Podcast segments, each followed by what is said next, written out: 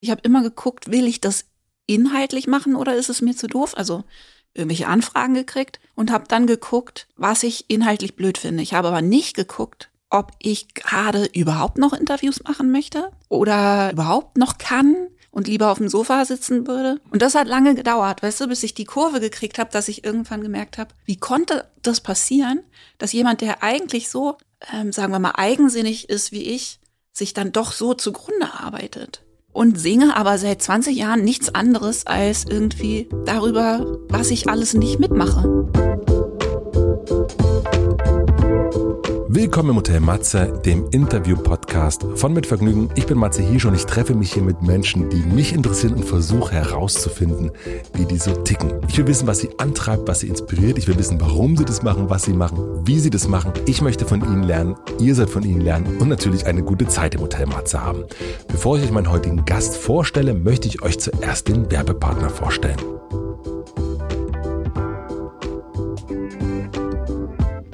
Mein heutiger Werbepartner ist Clark. Clark ist euer zentraler Ansprechpartner für Schadensmeldungen, egal welche eure Versicherung betroffen ist. Gerade wenn man viel unterwegs ist, so wie ich und ich glaube ganz, ganz viele Hörerinnen von Hotel Matze, kann ja immer mal was passieren, was ich natürlich nicht hoffe. Wenn man Clark hat, geht das aber ganz, ganz einfach mit der Schadensmeldung, zum Beispiel über die App. Einfach anrufen oder den Schaden abfotografieren und wie gesagt in der App melden. Clark kümmert sich um die Abwicklung mit eurem Versicherer. Clark gibt einem Podcast-Hörerin einen Shopping-Gutschein von bis zu 30 Euro für Brands wie Zalando oder iTunes. Einfach die Clark-App herunterladen oder direkt auf die Webseite gehen, clark.de für Deutschland oder goclark.at für Österreich und bei der Registrierung den Gutscheincode Matze eingeben. Der Code wird dabei in Großbuchstaben geschrieben. Vielen herzlichen Dank an meinen Werbepartner Clark. Nun zu meinem heutigen Gast. Mein heutiger Gast ist Judith Holofernes. Judith Holofernes ist Musikerin und Autorin. Ich habe Judith, wie viele von euch sicherlich, als Sängerin von Wir sind Helden kennengelernt. Wir sind Helden waren eine der prägenden deutschsprachigen Indie-Bands. Sie waren auf der einen Seite sehr, sehr anerkannt bei KritikerInnen und aber auch sehr, sehr erfolgreich, kommerziell erfolgreich. Und das ist vorher irgendwie niemand so richtig gelungen. Vier Alben haben die Helden veröffentlicht und sind dann in einen sehr, sehr ausgedehnten Winterschlaf gegangen. Judith hat als Solokünstlerin weitergemacht, hat ein Gedichtband veröffentlicht und jetzt ganz neu das Buch Die Träume anderer Leute. Und darin verarbeitet sie ihr Leben als Künstlerin und hat aufgeschrieben, wie es ist, Top of the Pops zu sein und was passiert, wenn man dann wieder nach unten klettern muss. Judith und ich, wir kennen uns schon ganz, ganz lange. Wir sind Helden, ihre Band und Virginia jetzt, meine ehemalige Band. Wir haben viel miteinander gespielt, wir haben uns aber schon ganz lange nicht gesehen. Für mich war Judith früher immer eine Künstlerin, die sehr, sehr eigenwillig ihr Ding macht. gemacht. Beim Lesen des Buchs wurde mir dann aber deutlich, dass das gar nicht so stimmt. Wir sprechen über falsche Fremd- und Selbstwahrnehmung, Überlastung, gut gemeinte Ratschläge und warum die nicht immer gut sind. Wir sprechen über die Kunst und das Musikgeschäft. Judith kann wie kaum eine andere deutschsprachige Sängerin mit ihrer Musik, mit ihren Texten berühren. Songs wie Kaputt oder Ein Elefant für dich bedeuten vielen, vielen Menschen ganz, ganz viel. Und ich wollte wissen, was ihr ihre eigenen Songs bedeuten. Ich wollte wissen, wann es wieder Frühling bei den Helden wird, ob überhaupt jemals wieder, und wovon sie gerade träumt. Ich glaube, man erfährt in diesem Gespräch vor allen Dingen, wie es ist, in einer verzwickten Mühle festzustecken und wie man sich daraus befreien kann. Judith ist das gelungen, indem sie sich sehr, sehr unabhängig gemacht hat. Und ich finde, ihr ist es nochmal mehr gelungen, weil sie dieses Buch geschrieben hat. Ich wünsche euch viel Vergnügen im Hotel Matze mit Judith Holofernes.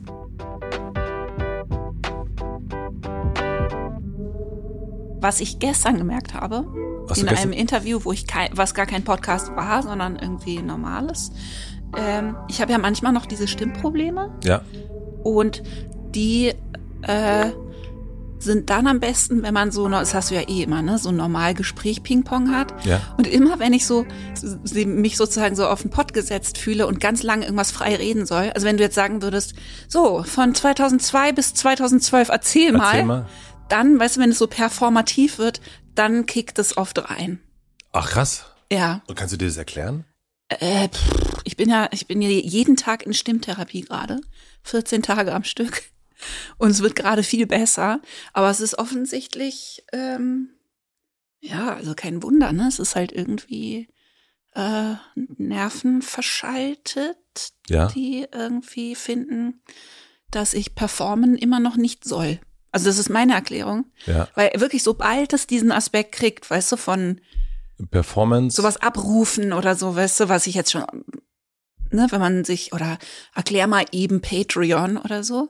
Ja, und dann war das schätzt und er dann so aus so- Automatik sozusagen sowieso. Äh, genau, oder irgend- irgendwas passiert dann da und dann ist es jetzt auch nicht mehr schlimm, aber es wird dann halt so ein bisschen, muss ich so mitarbeiten. und gibst du, hast du so manchmal Tage, wo du gar nicht dann redest? Oder reden kannst? Äh, nee, weil es ist nicht so eine, mh, es ist nicht so eine Heiserkeit, weißt du, es ist nicht so was, was man durch Ruhe irgendwie beeinflusst, sondern es ist wirklich, äh, es hat mit den Nerven zu tun. Es ist wie so ein äh, Stottern, Ja. subtil oder so. Also ich, ich habe es auch selber noch nicht so richtig zu fassen gekriegt, aber es ist so ein Verschluss. Also die Stimme geht zu und dann fehlen Buchstaben. Und dann wird's so äh, holprig und wackelig und so. Krass. Ja, ist voll krass. Und das ist Ja. aber du, also dein, dein Buch geht ja im Grunde, also so, zumindest ist für mich so das erste eindrückliche im Buch, ist die Kniesituation. Mhm. Also du gehst auf eine Bühne, genau. kannst eigentlich nicht laufen. Es Ja. gibt aber keinen, brauchst einen Hocker, ähm, du brauchst, ja, du brauchst Hilfe auch beim Hochkommen, dann tanzt du auf der Bühne. Es geht irgendwie, dann gehst du runter und brichst im Grunde wieder zusammen. Aber Ja. es gibt Hm. nicht so richtig so ein, aha, das ist da jetzt los. Nee, stimmt. Ja, Also es ist einfach irgendwie, im, da ist was im Knie, aber es ist jetzt nicht erkennbar, du bist jetzt nicht gefallen oder irgendwas. nee, es war einfach, Der Körper ah, sagt, der Körper sagt irgendwie an irgendeiner Stelle, ich knick jetzt mal ein. ja. So. Und hat er an der Stelle, hat er sich halt das Knie ausgesucht. Und ich habe das dann auch gar nicht vernäht in dem Buch, weil es hat sich auch irgendwie wieder normalisiert, aber dann kam halt das nächste. Also es war, irgendwie habe ich immer an irgendwelchen Baustellen halt rumgepuzzelt und war nie richtig gesund. Hast du das Gefühl, wenn du jetzt so dich anguckst und auch du kennst ja auch viele andere Menschen, und das ist mir bei dir jetzt bei dem Buch so aufgefallen, ich kenne kaum jemand, der so körperlich, also wo, wo die körperlichen Symptome so deutlich sind. Also das ist ja so, Mhm. du brauchst ja gar nicht, also da brauchen wir jetzt nicht rumdoktern, Nee. ne? Also das ist jetzt nicht so, was könnte das jetzt irgendwie meinen, ja? Ja. Ähm, aber es ist ja wirklich richtig äh, der Vorschlaghammer, der dir sagt, Mhm. Äh, Das machen wir jetzt nicht das mehr. machen wir jetzt nicht mehr. ja. Hast du eine andere Person jemals kennengelernt, wo das genauso ist, wo du denkst, der, ja stimmt, die hat oder der hat es auch? Ich habe äh, ich habe gerade so ein Buch gelesen, das fand ich total toll. Genau das Buch hätte ich übrigens als nächstes geschrieben. Und zwar nur, weil ich wollte, dass es dieses Buch gibt. Und jetzt hat es Gott sei Dank jemand anders gemacht, weil es unglaublich aufwendig war, glaube ich. Mhm. Und er selber das auch verflucht hat. Ähm, ein britischer Journalist, der heißt Nick Durden, Mhm. hat geschrieben ähm, Exit Stage Left, The Curious Afterlife of Popstars. Also genau das Buch, was ich immer gebraucht hätte und wo ich immer gedacht habe, warum gibt's das nicht? Warum erzählt niemand irgendwie über das danach? Mhm. So. Na, auf jeden Fall in dem Buch eine der etwas unspektakuläreren Geschichten äh, war von einer Frau, die auch mitten, aber auf der Höhe ihrer Karriere und auch wirklich ohne Anlass einfach komplett ihre Stimme verloren hat. Und das klang sehr ähnlich wie meins, also so von der Beschreibung. Und das Lustige ist, die ist inzwischen 80 oder so. Und dann hat die erzählt und hat das quasi in dem Interview gemerkt, dass sie neulich jemand gefragt hat, ob sie irgendwo mal kurz was singen will in irgendeinem Pub. Und dann hat sie das gemacht. Und dann hat sie danach gemerkt, hä, ich habe gesungen. Mhm. Aber so nach, weiß ich nicht, 50 Jahren, 40 Ja. Jahren. Man kennt das manchmal so aus. Romanen oder so, äh, so Geschichten, dann äh, konnte er nie wieder sehen oder sie und, Genau. äh, und so, also so, so, ein, äh, so fast schon übersinnlich Ja. wirkt ja, das dann.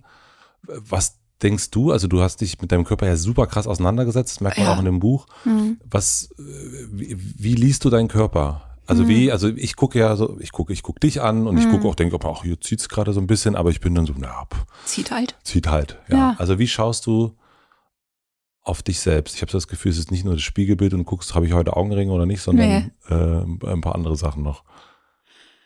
Ja, also ich habe ja viel meditiert immer und da habe ich natürlich dann auch so mh, viel Körperwahrnehmungsschulung gemacht. Ne? Also das Ja. gibt ja so Meditationstechniken, wo man so ganz fein durch den Körper durchgeht. Aber das Schräge ist ja, dass wenn es ernst wird, das unheimlich schwierig ist, ne, das dann umzusetzen. Also ich hatte dann bei eben diesen Stimmproblemen zum Beispiel, dachte ich so, eigentlich bin ich jemand, also ich arbeite ja seit Jahren mit meiner Stimme, eigentlich weiß ich immer ungefähr, wo das Problem ist. Also ich kann das im Körper lokalisieren. Ja. Und bei dieser Geschichte war das so, dass ich so überhaupt keinen Zugriff hatte. Weißt du, dass ich einfach noch nicht mal wusste, irgendwie, ist es im Zwerchfell? Ist, ist es im Kehlkopf? Irgendwas macht zu, Mhm. irgendwo. Aber ich komme wie in so eine Art, ja, ich glaube tatsächlich, dass es irgendwas mit so einer Art Traumareaktivierung oder so zu tun hat. Ich komme sozusagen in so einen komischen, unklaren Zustand, wo ich das nicht mehr wahrnehmen kann. Mhm. Also es ist schon rätselhaft, eher. Obwohl so, ich finde es nicht so rätselhaft, Ja. ähm, weil ich finde sozusagen die Psychosomatik, die ist ja eigentlich beinahe poetisch äh, offen, so, ne? Dass jemand sich Jahr, jahrzehntelang, jahrelang irgendwie immer über den Körper hinweggeht und ne, irgendwie so an sich selber Raubbau betreibt und irgendwann sagt die Stimme dann ausgerechnet irgendwie, das machen wir jetzt übrigens nicht mehr. Ja. Und zwar nachdem ich ja also wirklich alle möglichen anderen Sachen einfach immer weggeschoben habe. Und ich glaube, es ist dann einfach immer lauter geworden und hat Ja. dann irgendwann gesagt, okay, die eine Sache, die ich machen kann, dein Körper, damit du endlich mal die Schnauze hältst, ist, wir machen den Kanal jetzt zu. Und das war relativ eindrücklich. Mir fällt gerade ein, ist, ich kenne doch eine Person, und zwar ist es Nora, die auch dein Buch eingelesen hat, die Ja. das auch hatte an einem bestimmten Moment, Mhm. als sie äh, Burnout slash Depression hatte, wo ihr Körper übernommen hat, im Grunde sie einfach angefangen hat zu weinen. Mhm. Äh, In einer, in einer, hat mir erzählt äh, im, im Podcast, einer Situation, wo sie geschminkt worden ist ähm, und plötzlich fing sie an zu weinen und sie wusste gar nicht warum und es hörte einfach Ja. nicht mehr auf. Ja, Und genau. daher, das ist die Psychosomatik, stimmt. So, aber natürlich hofft man dann immer, oder? Also ich zumindest, ich denke dann, ah, weil es so auf der Hand liegt, müsste es dann auch durch irgend sowas, so ein Voodoo, genauso poetisch wieder verschwinden, Mhm. weißt du? Dass ich dann dachte, wenn ich mein Management auflöse und äh, zu Patreon gehe, dann wache ich morgens auf und es ist weg. Ja, Also ein Teil von mir hat es zumindest irgendwie gedacht. So ist aber nicht passiert. Und jetzt mache ich halt stattdessen brav irgendwie Stimmtherapie. Ich habe ja das, das größte Missverständnis, äh, also wir, wir kennen uns ganz, ganz lang schon. Ja. Ja, also wir haben, also wir, Das sagen wir jetzt erstmal. das sagen wir jetzt erstmal, dass wir, dass wir uns ganz, ganz lange kennen. Und es gibt ja immer so ein Bild, was man voneinander hat. Also wir kennen uns, wir haben uns ein paar Mal un länger unterhalten, kürzer immer wieder begegnet durch Helden und durch Ja. Virginia jetzt. Und für mich warst du in meinem, so wie ich dich gesehen habe, jemand, der auf dem Trampolin äh, äh, rumspringt, ähm, durch die Texte natürlich auch transportiert, schon irgendwie dagegen ist, sich so ver Mhm. verweigert und auf jeden Fall nicht mitmacht, so Mhm. irgendwie durch glückliche Umstände ähm, sehr erfolgreich geworden ist, aber eigentlich so ein, naja, so richtig dazugehörig hier nicht und Mhm. äh, in, in so ein bisschen, ihr könnt ruhig alle machen, aber ich mache jetzt auch nicht alles mit. Und durch dein Buch habe ich erfahren, du hast schon krass viel mitgemacht. Ja, es bleibt irgendwie erstaunlich viel übrig. Es bleibt, es war es wirklich, so, hä, ich dachte, die machen nichts im Grunde oder die Ja. macht gar nicht so viel äh, und sucht sich das sehr äh, gewählt aus, aber dieses Bild bestätigt sich gar nicht durch das Buch. Da ja, hab habe ich natürlich mich ge- auch gewundert. und ist das für dich auch neu gewesen? Also hattest du Ja. vorher das Bild von dir, das ich auch hatte? Dass du Ja. dachtest, ich bin ja eigentlich nicht angepasst. Naja, ich kenne mich ja sehr gut. Ja, ja. Also irgendwie, mh, ich glaube, also ich muss kurz überlegen, wie ich das formuliere, weil auf der einen Seite weiß man das, dass man ähm, Sachen gut nicht machen kann, die anderen Leuten schwerfallen, nicht zu machen. ja. Und ich wusste auch, dass das irgendwie real ist und dass ich da wirklich in manchen Dingen äh, ja relativ kaltschnäuzig irgendwie bin und eben, weiß ich nicht, Kooperationen mit Firmen absage, obwohl sehr viel Geld im Spiel ist und dadurch dann auch manchmal nicht die einfachste Person war, um mit der zusammenzuarbeiten, weil ich war da, dabei immer unheimlich nett, aber auch unheimlich bestimmt so, ne? Und ähm, das war irgendwie echt. Das hat mir auch nichts ausgemacht. Also da war ich nicht, ähm, da habe ich nicht gezweifelt. Und was ich dann aber später erst gemerkt habe, ist, dass ich halt sozusagen immer äh, qualitativ unterschieden habe. Also ich habe immer geguckt, will ich das inhaltlich machen oder ist es mir zu doof? Also irgendwelche Anfragen gekriegt und habe dann geguckt, was ich inhaltlich blöd finde. Ich habe aber nicht geguckt, ob ich gerade überhaupt noch Interviews machen möchte Mhm. oder ähm, überhaupt noch kann oder einen introvertierten Moment habe und lieber auf dem Sofa sitzen würde. Also ich habe sozusagen mir das zwar herausgenommen, inhaltlich ganz vieles auszusortieren, aber ich habe trotzdem, glaube ich, das Gefühl gehabt, äh, für die Leute, mit denen ich gearbeitet habe, das vielleicht sogar kompensieren zu müssen. Auch so ein bisschen wie so Tiere, die so Gastgeschenke bringen, die sie draußen auf der Wiese erlegt haben. so, Da musst du jetzt So, ein bisschen guck. mehr erzählen, okay? Nein, so, so, ne, dass man so mit gesenktem Haupt dann quasi so Versöhnungsgeschenke macht. Dass man sagt, ich weiß, ich bin schwierig und ich mache lauter Sachen nicht, die für euch eigentlich für eure Arbeit, äh, liebe Plattenfirma oder für eure Arbeit, äh, liebes Management, äh, super wichtig wären. Aber stattdessen mache ich ganz viel und ganz gut alles von dem anderen und habe so einen wahnsinnig langen Atem und bin immer so nett und so belastbar und Mhm. und das hat lange gedauert, weißt du, bis ich die Kurve gekriegt habe, dass ich irgendwann gemerkt habe, wie konnte das passieren, dass jemand, der eigentlich so, ähm, sagen wir mal, eigensinnig ist wie ich, sich dann doch so zugrunde arbeitet und quasi genau das Gegenteil von dem macht, was sie singt. Absolut. So, und das ist, das war mir natürlich auch total peinlich bis demütigend bis niederschmetternd, ja, dass du dann irgendwie da sitzt und denkst, wie konnte das passieren? Jetzt sitze ich hier irgendwie beinahe im zweiten Burnout, äh, unwissentlich zwei Monate entfernt von einer Hirnhautentzündung, bin total im Eimer und singe aber seit 20 Jahren nichts anderes als irgendwie ähm, darüber, was ich alles nicht mitmache. Ja. Deswegen auch für mich die große Überraschung, also das war der, der, äh, Das der, ist der mir Moment. peinlich. Matze, das ist mir peinlich. ja, gut, das, gut, dass ich nochmal nachfrage. ähm, wo, woher kam diese Klarheit, die erste Klarheit, die du hattest, nämlich ganz viele Sachen nicht zu machen? Hm. Ihr habt euch kennengelernt in der Popakademie äh, in, in Hamburg. Und für uns zum Beispiel war sowas wie Popakademie war immer so, das hat nur einen Zweck. Das Mhm. ist äh, Kommerz. Die Ja. wollen äh, äh, nur, dass eins live die spielt. Wir, wir haben uns in der Schule kennengelernt. Das hätte wir, ich auch immer so gerne gehabt. Ich war auch immer neidisch auf Bands wie euch. wir sind echt, wir sind echte Freunde. Wir saßen in einer Schule, in einer Klasse zusammen. Und, ähm, und deswegen, wenn jemand, zumindest auch das Bild, wenn jemand da hingeht, Mhm. na, dann will der ja eigentlich, äh, will er eigentlich zu Dieter Bohlen.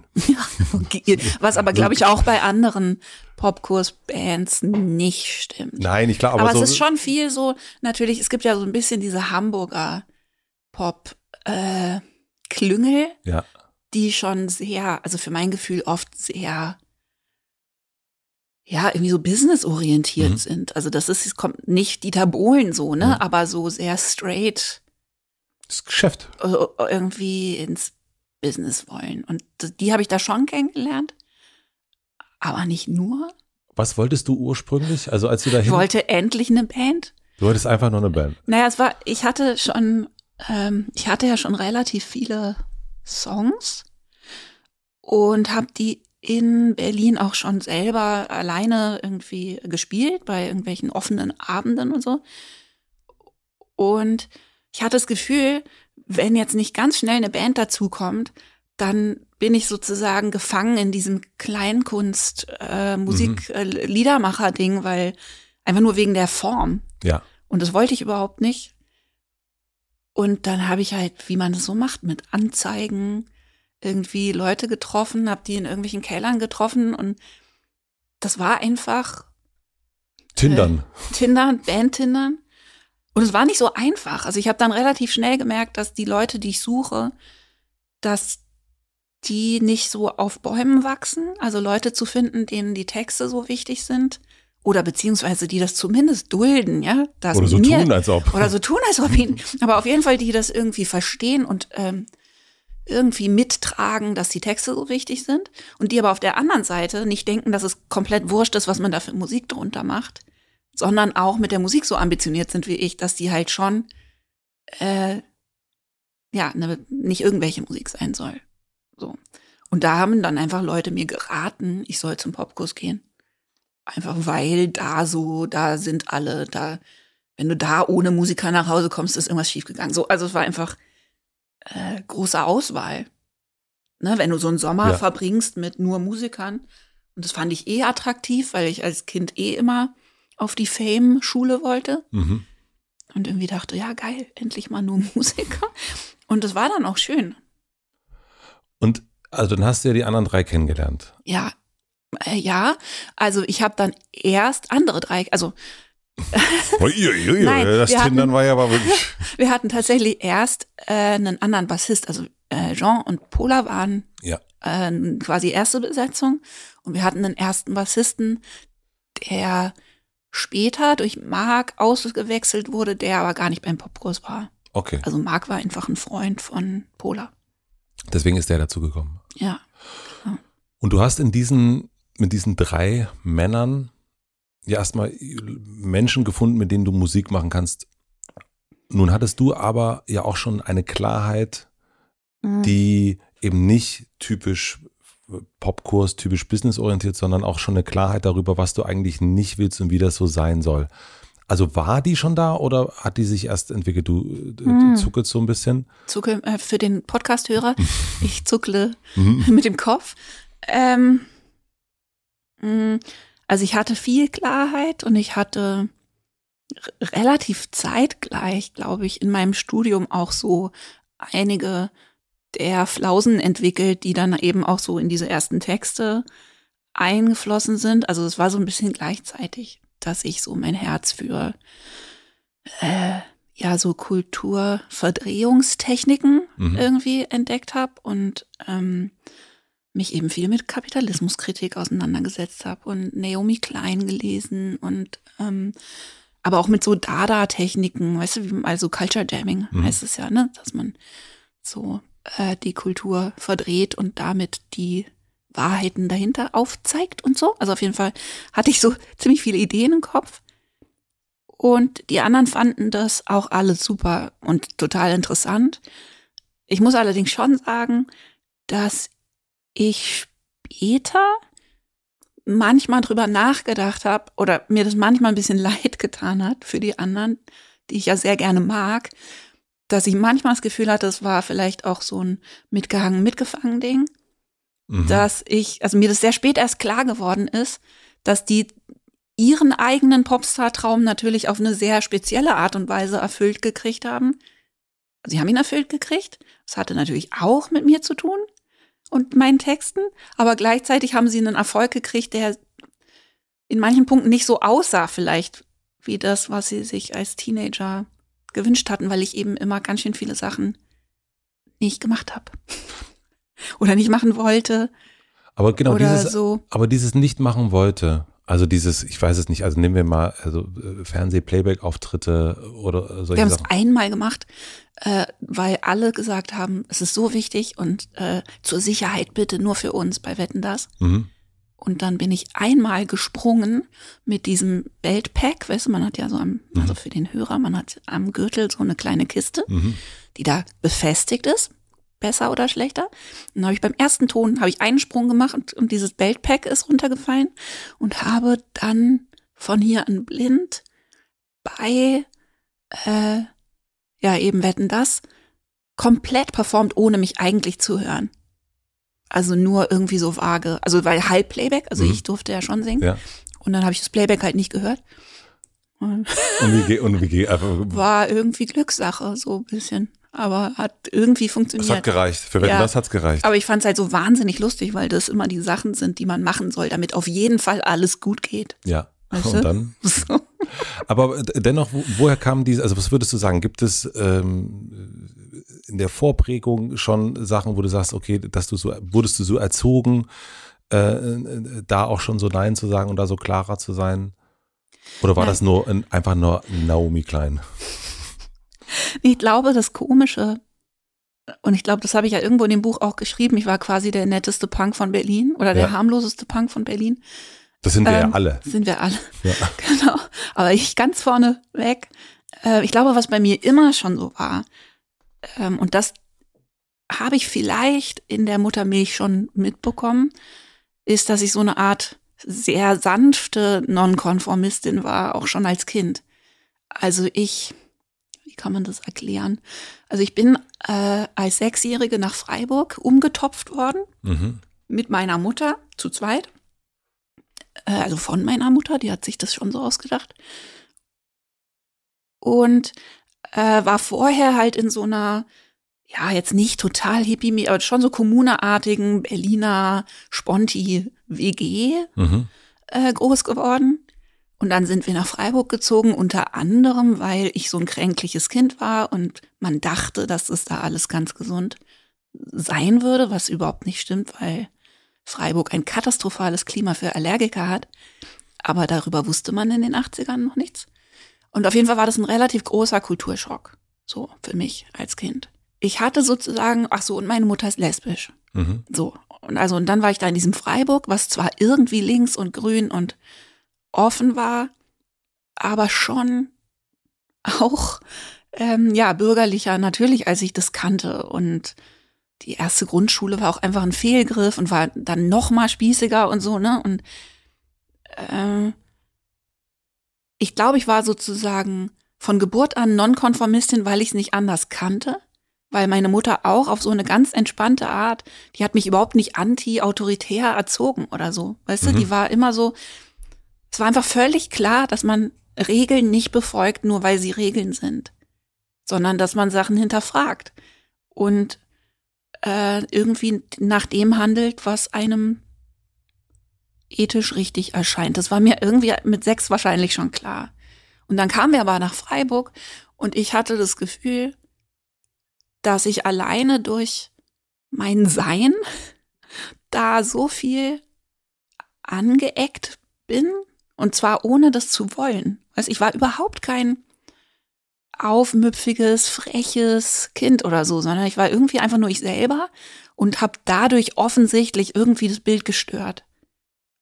Mhm. Ich glaube, das hat so eine Mischung gemacht, die mich eigentlich bis jetzt, die vieles in dem Buch erklärt, dass ich einen ganz hohen Anpassungswillen habe, ähm, aber halt was das Soziale angeht.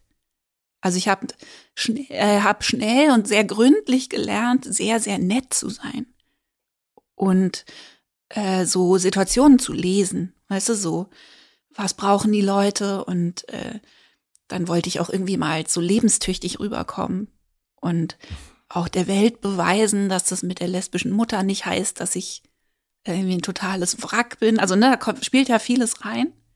Und ich glaube, das hat zu dieser etwas speziellen Mischung geführt, dass ich manche Sachen mit total breiter Brust einfach genauso machen kann, wie sie mir einfallen.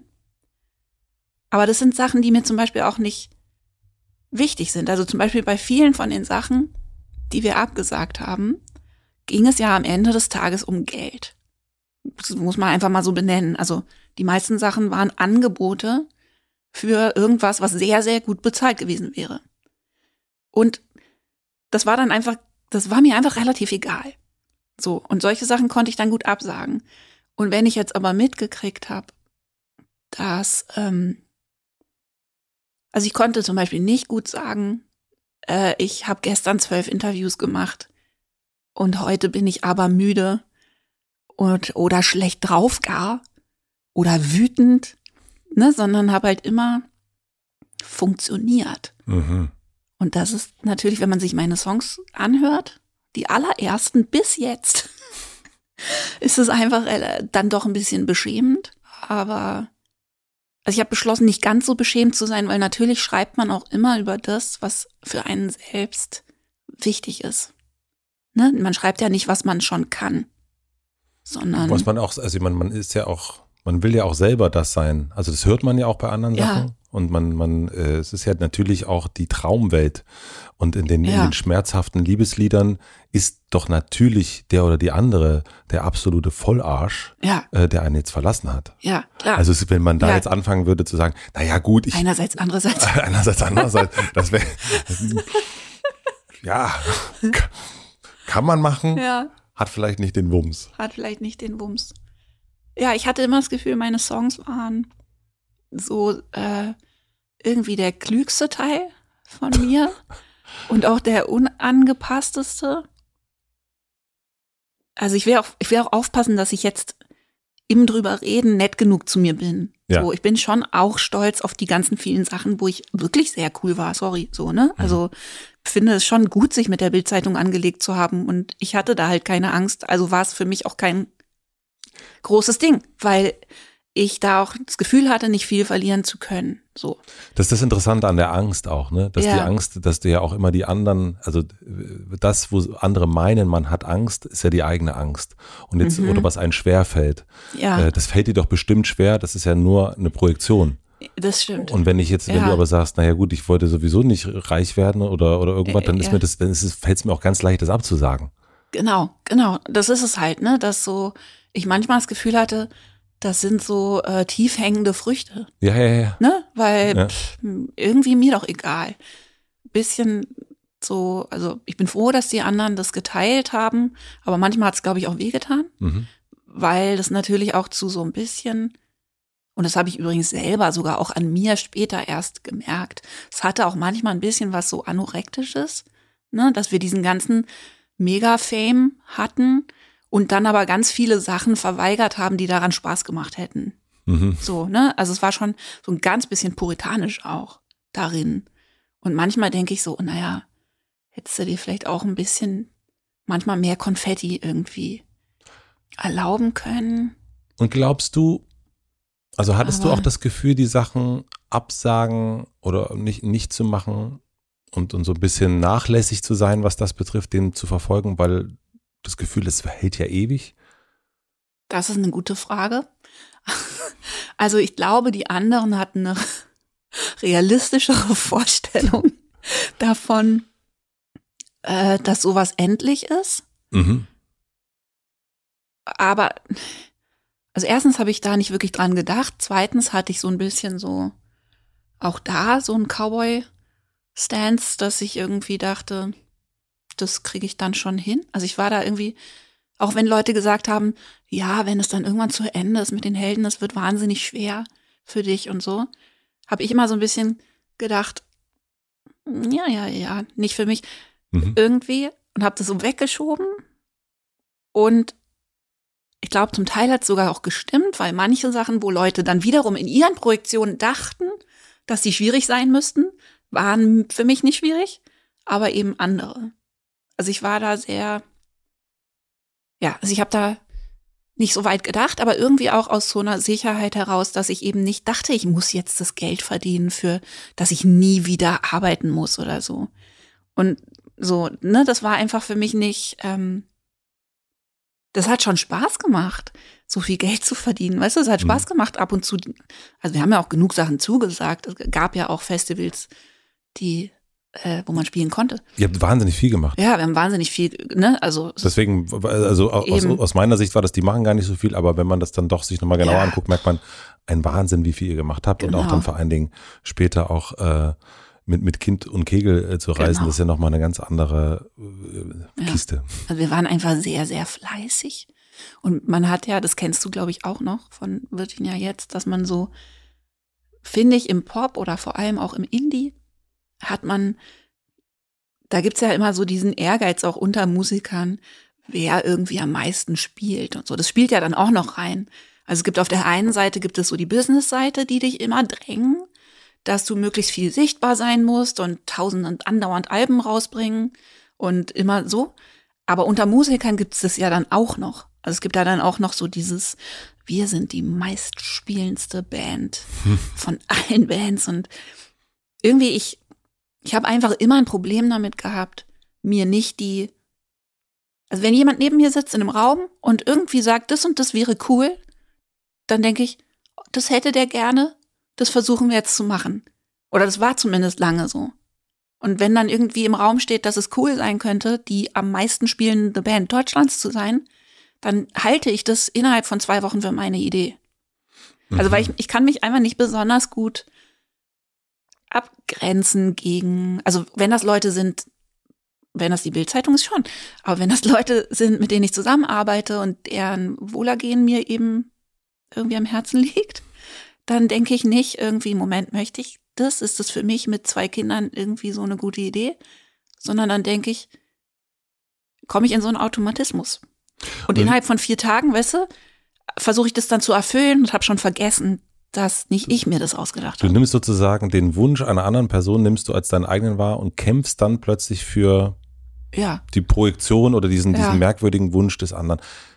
Was, was war das für euch denn als, als Band, als ihr euch so gegründet habt? Äh, ne, man spielt miteinander, man merkt so, irgendwie funktioniert das ganz gut. Äh, deine Songs, die du schon hattest, die klingen irgendwie ganz funky mit denen. Und dann Ja. sitzt man ja in den, in den Pausen, sitzt man ja auf irgendwelchen ganz schlechten Sofas äh, und dann spinnt man so rum. Ja. Was, über was habt ihr rumgesponnen? Oh, wir haben die ganze Zeit rumgesponnen und das war, glaube ich, für mich eigentlich das Schönste an Ja? den Helden, ja. Also wir hatten so ähm, nie, wir hatten nie zu wenige Ideen und es war auch bestimmt anstrengend. Also es war für uns anstrengend und für alle anderen auch bestimmt anstrengend, weil es wirklich wie so ein Hexenkessel war, ne, aus dem dauernd irgendwas raus und übergeblubbert ist. Und wir haben einfach ständig irgendwie Videoideen, völlig abstruse Videoideen uns ausgedacht, die wir dann natürlich auch wegen dieses Erfolgs immer bezahlt gekriegt haben von der Plattenfirma, was ja auch was ist, was einem in dem Moment, ne, weil es so graduell passiert, nimmt man das dann so hin. Und Ja. erst wenn es irgendwann nicht mehr so ist, merkt man, huch, äh, die Leute haben mir immer absurd viel Geld für Musikvideos gegeben. Aber es hat, das hat wahnsinnig Spaß gemacht. Aber was waren die Sachen eher noch, äh, also das war dann schon mit dem Erfolg, aber eher so Mm, davor. Die, diese so Gründungs, ähm, also als ihr Erfolg hattet, hattet ihr natürlich äh, keine Sofas mehr, sondern ihr hattet, Wir hatten immer noch beschissene Sofas. Das ist das Lustige an dem Popstar-Erfolg, weißt du, dass du ja immer noch an der Raststätte irgendwelche welligen Brötchen isst. Nur zwischendurch hast du plötzlich irgendwelche Sternhotels, aber auf der Rückfahrt sitzt du halt wieder an der Raststätte Nord. aber was habt ihr geträumt auf den? Äh, Was haben wir geträumt, bevor es richtig losging? Also erstens ist es ja, wenn man Anfang 20 ist, alles noch so ein bisschen diffus. Mhm. ne? Aber ähm, wir haben vor allem viel uns gegenseitig Musik gezeigt. Also du meinst ja jetzt diese Tage, bevor das alles so richtig formiert war, ne? Dass man so Genau, also man ist, Ne? man spielt zusammen, man hat schon, keine Ahnung, es gibt vielleicht paar schon Songs, acht Songs. Reklamationen hat man schon fertig und denkt, das Ja. ist ja echt cool. Genau, So, und, genau. und wie wäre das jetzt, wie, äh, äh, also für uns war das, äh, das eine, also für uns als, als Band gab es so zwei Sachen. Das eine war damals Rock am Ring spielen. Ja, Also das war so wirklich so, das, das muss unbedingt unbedingt ja. sein.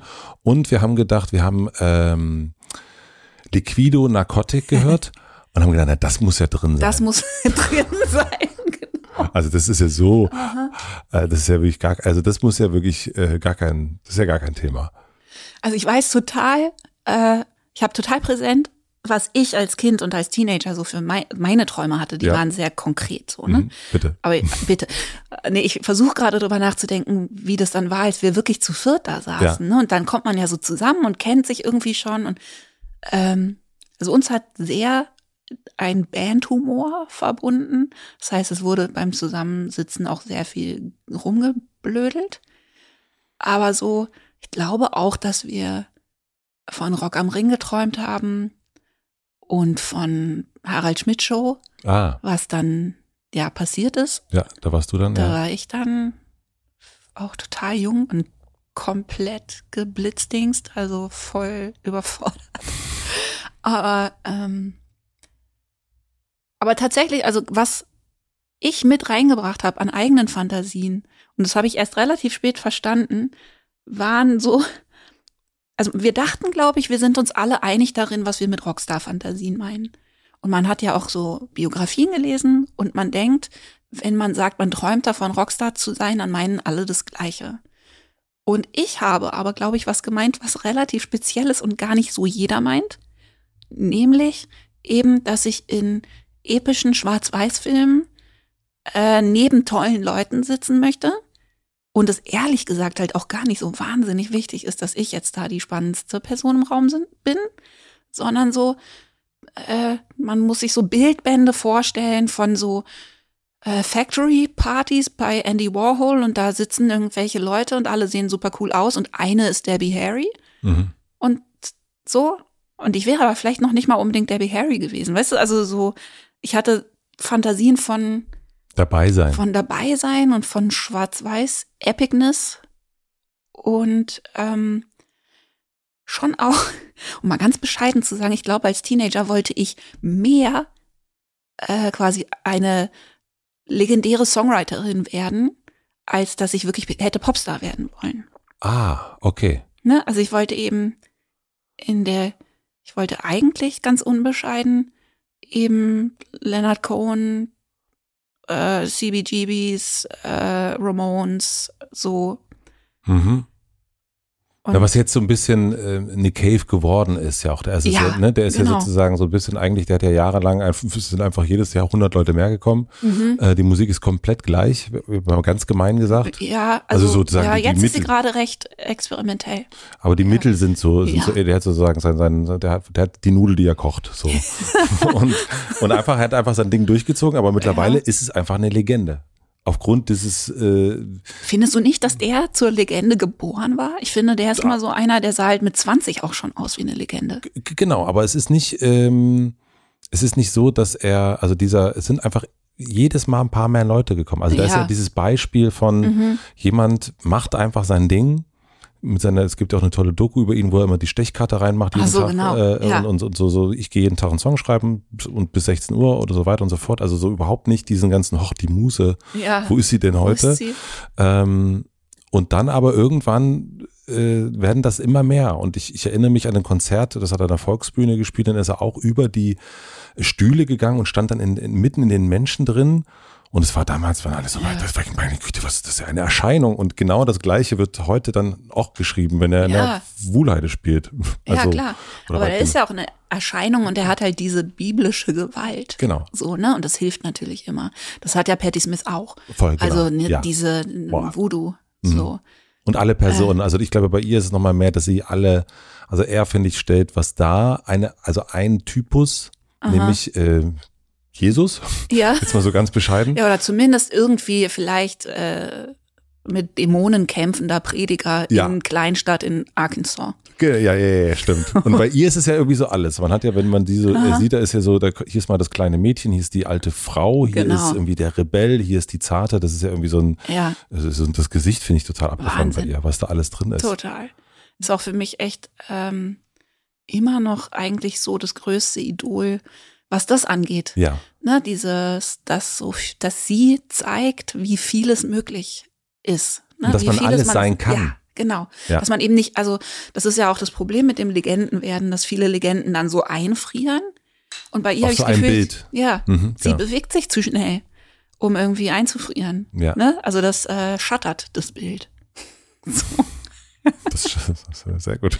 Also das heißt, du wolltest einfach nur eine Legende sein. Das Wollte doch einfach nur eine Legende sein. Wir machen eine klitzekleine Pause für die Werbepartner der Folge. Mein heutiger Werbepartner ist die Deutsche Telekom. Die Deutsche Telekom sorgt nicht nur für sehr, sehr gutes Netz, sondern auch für gute Kultur. Seit 2000 gibt es das Kulturprogramm Electronic Beats und da dreht sich alles um Clubkultur. Und es gibt auch den Telekom Electronic Beats Podcast. Und darin erzählen DJs, KünstlerInnen, Kreative und die Community ihre persönlichen Geschichten rund um das Thema Musik, Clubkultur, digitale Trends und Innovation. Ich habe den Podcast irgendwann mal mitproduziert und es ist eine Weile her, deswegen habe ich Gesine, die den Podcast hostet, einfach mal angerufen und gefragt, welche Folge sollte ich mir denn und ihr euch jetzt mal anhören? Und hier ist Gesine. Hey Matze, hier ist Gesine von Electronic Beats. Schön, dass du wieder da bist. Ich möchte deinen ZuhörerInnen gerne von unserem Podcast erzählen. In der letzten Folge sprach nämlich meine Kollegin Lindy mit der polnischen Pianistin Hania Rani zum Beispiel über ihre Inspirationen, über die Bedeutung von Improvisation in ihrer Musik und von Melancholie in ihrem Leben. Hania wird auch live spielen und zwar am 17.09. am Abschlussabend des Bonner Beethovenfestes. Das ist präsentiert von Telekom Electronic Beats. Neben Hania haben wir in unserem Podcast aber auch viele andere interessante Gäste aus den Bereichen Musik und Popkultur. Schaut doch einfach mal bei Spotify oder Apple Podcast vorbei. Hier gibt es schon über 100 Folgen, zum Beispiel mit Billie Eilish, Inga Humpe, Lars Eidinger oder dem tollen Chili Gonzales. Vielen Dank, liebe Gesine. Hört da unbedingt mal rein in den Telekom Electronic Beats Podcast. Natürlich überall da, wo es Podcasts gibt. Vielen herzlichen Dank an meinen Werbepartner, die Deutsche Telekom. Mein heutiger Werbepartner ist Tipper. Alle reden gerade über Strom bzw. Energie und wie man viel davon sparen kann, um unsere Klimaziele zu erreichen. Technologischer Fortschritt auf der einen Seite und individuelles Sparen auf der anderen. Tipper ist eine Mischung aus beidem. Die erste wirkliche Innovation für euer Zuhause, damit ihr die Energiewende aktiv unterstützen könnt. Tipper hilft, Strom dann zu verbrauchen, wenn er grün und günstig ist. Tipper verdient nämlich nichts an eurem Stromverbrauch und möchte deshalb ehrlich, dass ihr weniger Strom verbraucht. E-Autos, Solaranlagen und Smart Home Geräte können in der App integriert und so gesteuert werden, dass es besonders günstig ist, diese zu nutzen. Wenn das für euch spannend und interessant klingt, dann schaut einfach mal auf tibber.com slash Matze vorbei. Geschrieben wird Tibber T-I-B-B-E-R. Dort erhaltet ihr bei Vertragsabschluss eine Gutschrift von 50 Euro in eurem Account. Den Link findet ihr wie immer natürlich auch in den Shownotes. Vielen herzlichen Dank an meinen Werbepartner Tibber für die Unterstützung. Und nun zurück zur Folge. Es gibt in deinem Buch, da schreibst du, dass du als Zwölfjährige davon geträumt hast, da hast du, deine Mutter hat ja auf der auf dem Klo Ja. die ersten Gitarrengriffe beigebracht. Klo war es da gut äh, äh, klingt. Roch. Roch. ja. Jetzt spielen wir mal, jetzt spielen wir mal Gitarre. Und dein äh, der andere Traum war, dass du Mutter werden willst, weil dein Vater dir, als du sechs warst, deinen Halbbruder in die Arme gelegt hat. Ja. Und das waren sozusagen, also das sind ja auch Träume gewesen. Ja. Und wenn du dir jetzt, wenn man sich jetzt anguckt, was ist sie geworden? Also du wolltest Rockstar Mhm. werden und du wolltest Mutter werden. Und eigentlich set and done. Eigentlich schon. Genau, und das versuche ich ehrlich gesagt. Damit versuche ich jetzt zu arbeiten, weil ich habe natürlich, ich habe beides getan und habe sehr viele Federn gelassen, aber trotzdem habe ich es gemacht. So, ne? Und ich habe ja, also bei aller Betrachtung habe ich nicht richtig eine Vision, wie das ähm, viel leichtfüßiger hätte klappen können. Das Einzige ist, dass ich denke, ich hätte mir größere Pausen äh, gönnen können. Ne? Also können, ich habe ja wirklich auch absurd früh wieder angefangen zu spielen oder Interviews zu geben. Das hätte ja nicht sein müssen. Also absurd. Äh, nach den Kindern. Ja, so, den ne? Kindern, ja. und war da sehr angetrieben, wo ich inzwischen ein bisschen denke und vielleicht auch sogar zu Recht, dass ich das deshalb, also das war keine richtig freie Entscheidung, sondern, ne, also das kennt man ja, wenn man so, wenn was so von so einem Drang geschoben ist, dass man gar nicht weiß, warum man es da so eilig hat. Und ich hatte es irgendwie eilig. Und ich glaube, ich hatte das Gefühl, dass ich sonst diese Grundspannung verliere und den Rückweg nicht finde. Und ich glaube, vielleicht hätte ich damit auch recht gehabt. Mhm. Ne, weil ich war halt so, es ist, ist ein schwieriger Beruf und da musst du so eine Spannung haben. Und irgendwie wusste ich nicht, ob ich, wenn die Tür mal zugeht, die wieder aufmachen würde. Und so weit war ich aber noch nicht. Weißt du, ich wollte das noch nicht aufgeben. Aber es hat, ich glaube, das ist ja auch total universell, ne? Also das ist Ja. ja auch kein, ich glaube, es geht ganz vielen Müttern so. Ja, ähm, sowieso genau. erstmal so finde ich dann nochmal in meinem Mhm. Beruf, ne? Ich weiß jetzt auch eine, eine Freundin von uns, die Freiberuflerin ist und dann sagt mir, ja, lass dich fest anstellen. ja, äh, sozusagen aus der Erfahrung heraus und so, die Ah. wir gemacht haben an der Stelle. Also genau aus diesen, also eigentlich mhm. und egal, ob du äh, fucking Judith Holofernes bist Hm. oder äh, eine andere Person, die äh, in, in einer Agentur arbeitet. ja das, die Frage stellt sich immer, Ja. ob du dir das leisten kannst und ob du es dir selber erlaubst, es dir so einfach wie möglich zu machen. Und dann ist es dann natürlich noch so, dass ähm, das ja auch tatsächlich oft bestraft wird. Ja. Also es ist ja eben nicht nur in deinem Kopf. Und ähm, das weiß ich nicht. Das ist jetzt total spannend, weil jetzt bin ich halt fertig mit Schreiben und konnte so im Schreiben natürlich ganz viele Sachen so durchdringen und verstehen und mich selber besser verstehen. Und das sind aber ein bisschen die Fragen, die für mich jetzt noch offen sind. Weißt du, wo ich dann, wenn ich jetzt drüber spreche, in einem Interview oder so, denke, das weiß ich nicht. Ich weiß nicht, ob das besser gegangen wäre. Mhm. Weißt du? Ich weiß nicht, ob ich nicht auch mit diesem Getriebensein irgendwo recht hatte, weil ich nicht bereit war, diese Band aufzugeben. Und ich habe es mir auch nicht völlig, also ich habe diese Eile ja auch nicht völlig aus der Luft gezogen, sondern das ist ja ein Business, selbst wenn in dem Moment, also es hat mich niemand unter Druck gesetzt, das hat niemand, auch bei den Helden, niemand hat gesagt, wir müssen jetzt unbedingt ein neues Album machen oder so. Aber wenn du dich eben seit, weiß ich nicht, fünf Jahren damals in einem Business bewegst, wo es aber eigentlich immer alles wahnsinnig eilig ist, dann, dann weißt du das ja. Weißt du? Also die Drohung, die ist ja trotzdem ja. im Augenwinkel. Es muss ja keiner sagen, dass irgendwie Türen zugehen das, das wurde ja vorher tausendfach gesagt. Und zwar nicht, wenn du ein Kind gekriegt hast, sondern wenn du irgendwie eine Woche zu lange über eine Anfrage nachgedacht hast. So, ne? Also die ganze Branche ist ja total so, nee, nachdenken geht nicht. Hier muss machen, machen, machen. Und wenn du es nicht zusagst, dann macht das jemand anders. Und äh, beim dritten Mal fragen sie dann auch nicht mehr an. Und so, ne? Mhm. Also das ist ja so. Die verpassten Möglichkeiten. Ja, man muss immer alle Möglichkeiten wahrnehmen deswegen glaube ich, dass ich das schon ganz schön internalisiert hatte, als ich Kinder gekriegt habe und einfach dachte, äh, ich muss mich selber am Funktionieren halten, sonst ist, dieses, ist dieser Traum halt irgendwie vorbei. Und da war ich noch nicht bereit für. Dieser Traum in der Factory mit Debbie Harry ja. rumzusitzen. Ja. Und eine von, von den, von der coolen Gang zu sein. Ja, genau. Ich habe so ein paar alte Interviews gelesen und was super auffällig war, das hast du erst auch schon gesagt, der Heldenhumor und so haben wir uns ja damals auch, glaube ich, immer wieder gefunden. Ja. Ähm, und also ganz auf den Interviews ist auch lacht in Klammern.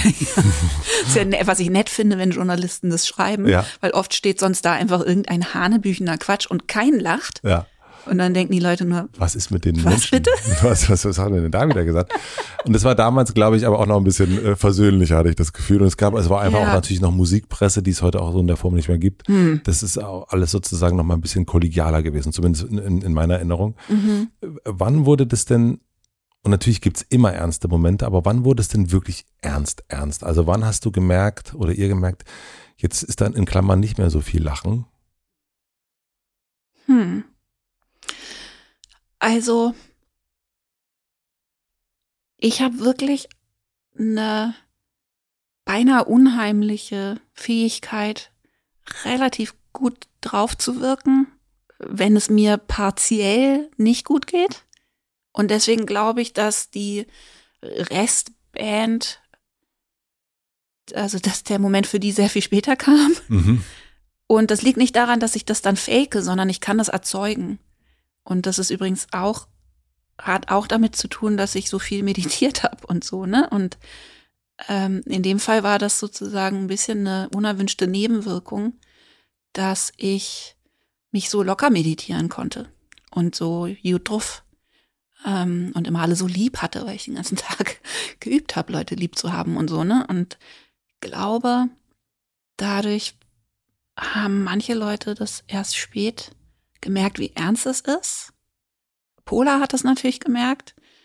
Der hatte dann so, also am Dein Ende, Mann? mein Mann, genau, mhm. der Held, mit dem ich verheiratet war, damals schon.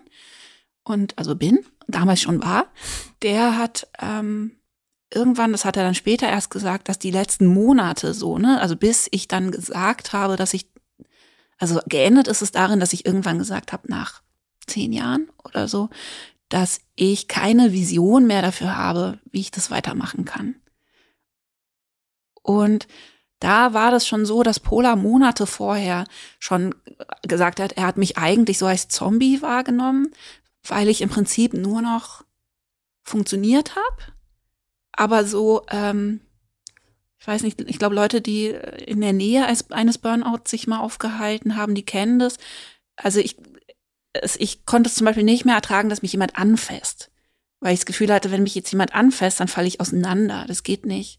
Und es darf jetzt auch nicht, ich kann mich auch nicht entspannen. Ich habe sonst immer gerne Massagen ab und zu mal gemacht auf Tour oder so. Und es war einfach klar, das geht nicht, wenn mich ne, jetzt jemand an der falschen Stelle anpiekt, dann fällt das alles auseinander. Also wie so ein Luftballon, wo dann die Nadel? Genau, so? Luftballon, okay. Nadel oder genau. Und äh, dann auch Polas Hand eben immer weggeschoben habe. So, ne? Wenn der irgendwie sein, seine Hand auf meine Schulter gelegt hat, dann habe ich ihn so weggeschoben und bin quasi zum nächsten Interview mhm. gegangen. Und ähm, im Prinzip war das schon auch Pola, der dann irgendwann gesagt hat, ähm, das ist nicht mehr witzig. Und das war, das war ein bisschen eine spezielle Zeit, weil wir hatten noch ein, wir hatten ja das vierte Heldenalbum gemacht, als wir schon zwei Kinder hatten. Und dieses Album liebe ich wahnsinnig toll.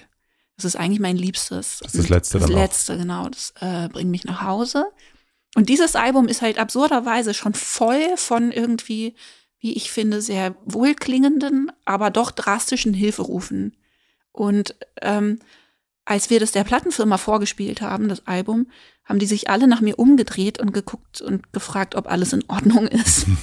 und ich war aber äh, mit dem Album so happy, dass ich schon wieder total Bock hatte. So, mhm. ne? Also ich hatte all diese verzweifelten Songs aufgenommen mit einem wunderbaren Produzenten aus England, den ich geliebt habe. Ich fand das Album wunderschön und wollte das dann eben auch promoten. Ich wollte nicht, dass das krepiert, weil ich nicht mehr kann. Das war einfach ein bisschen eine komische Situation, weil ich habe jeden Abend auf der Bühne quasi gesungen, äh, bring mich nach Hause, ich bin schon zu lang hier draußen, komm und schlag, komm und frag nicht, schlag mich nieder, ich bin nicht still genug und war da rum, drum herum, aber dann immer noch so. Psychosomatische Songs, könnte man sagen. Ja, genau.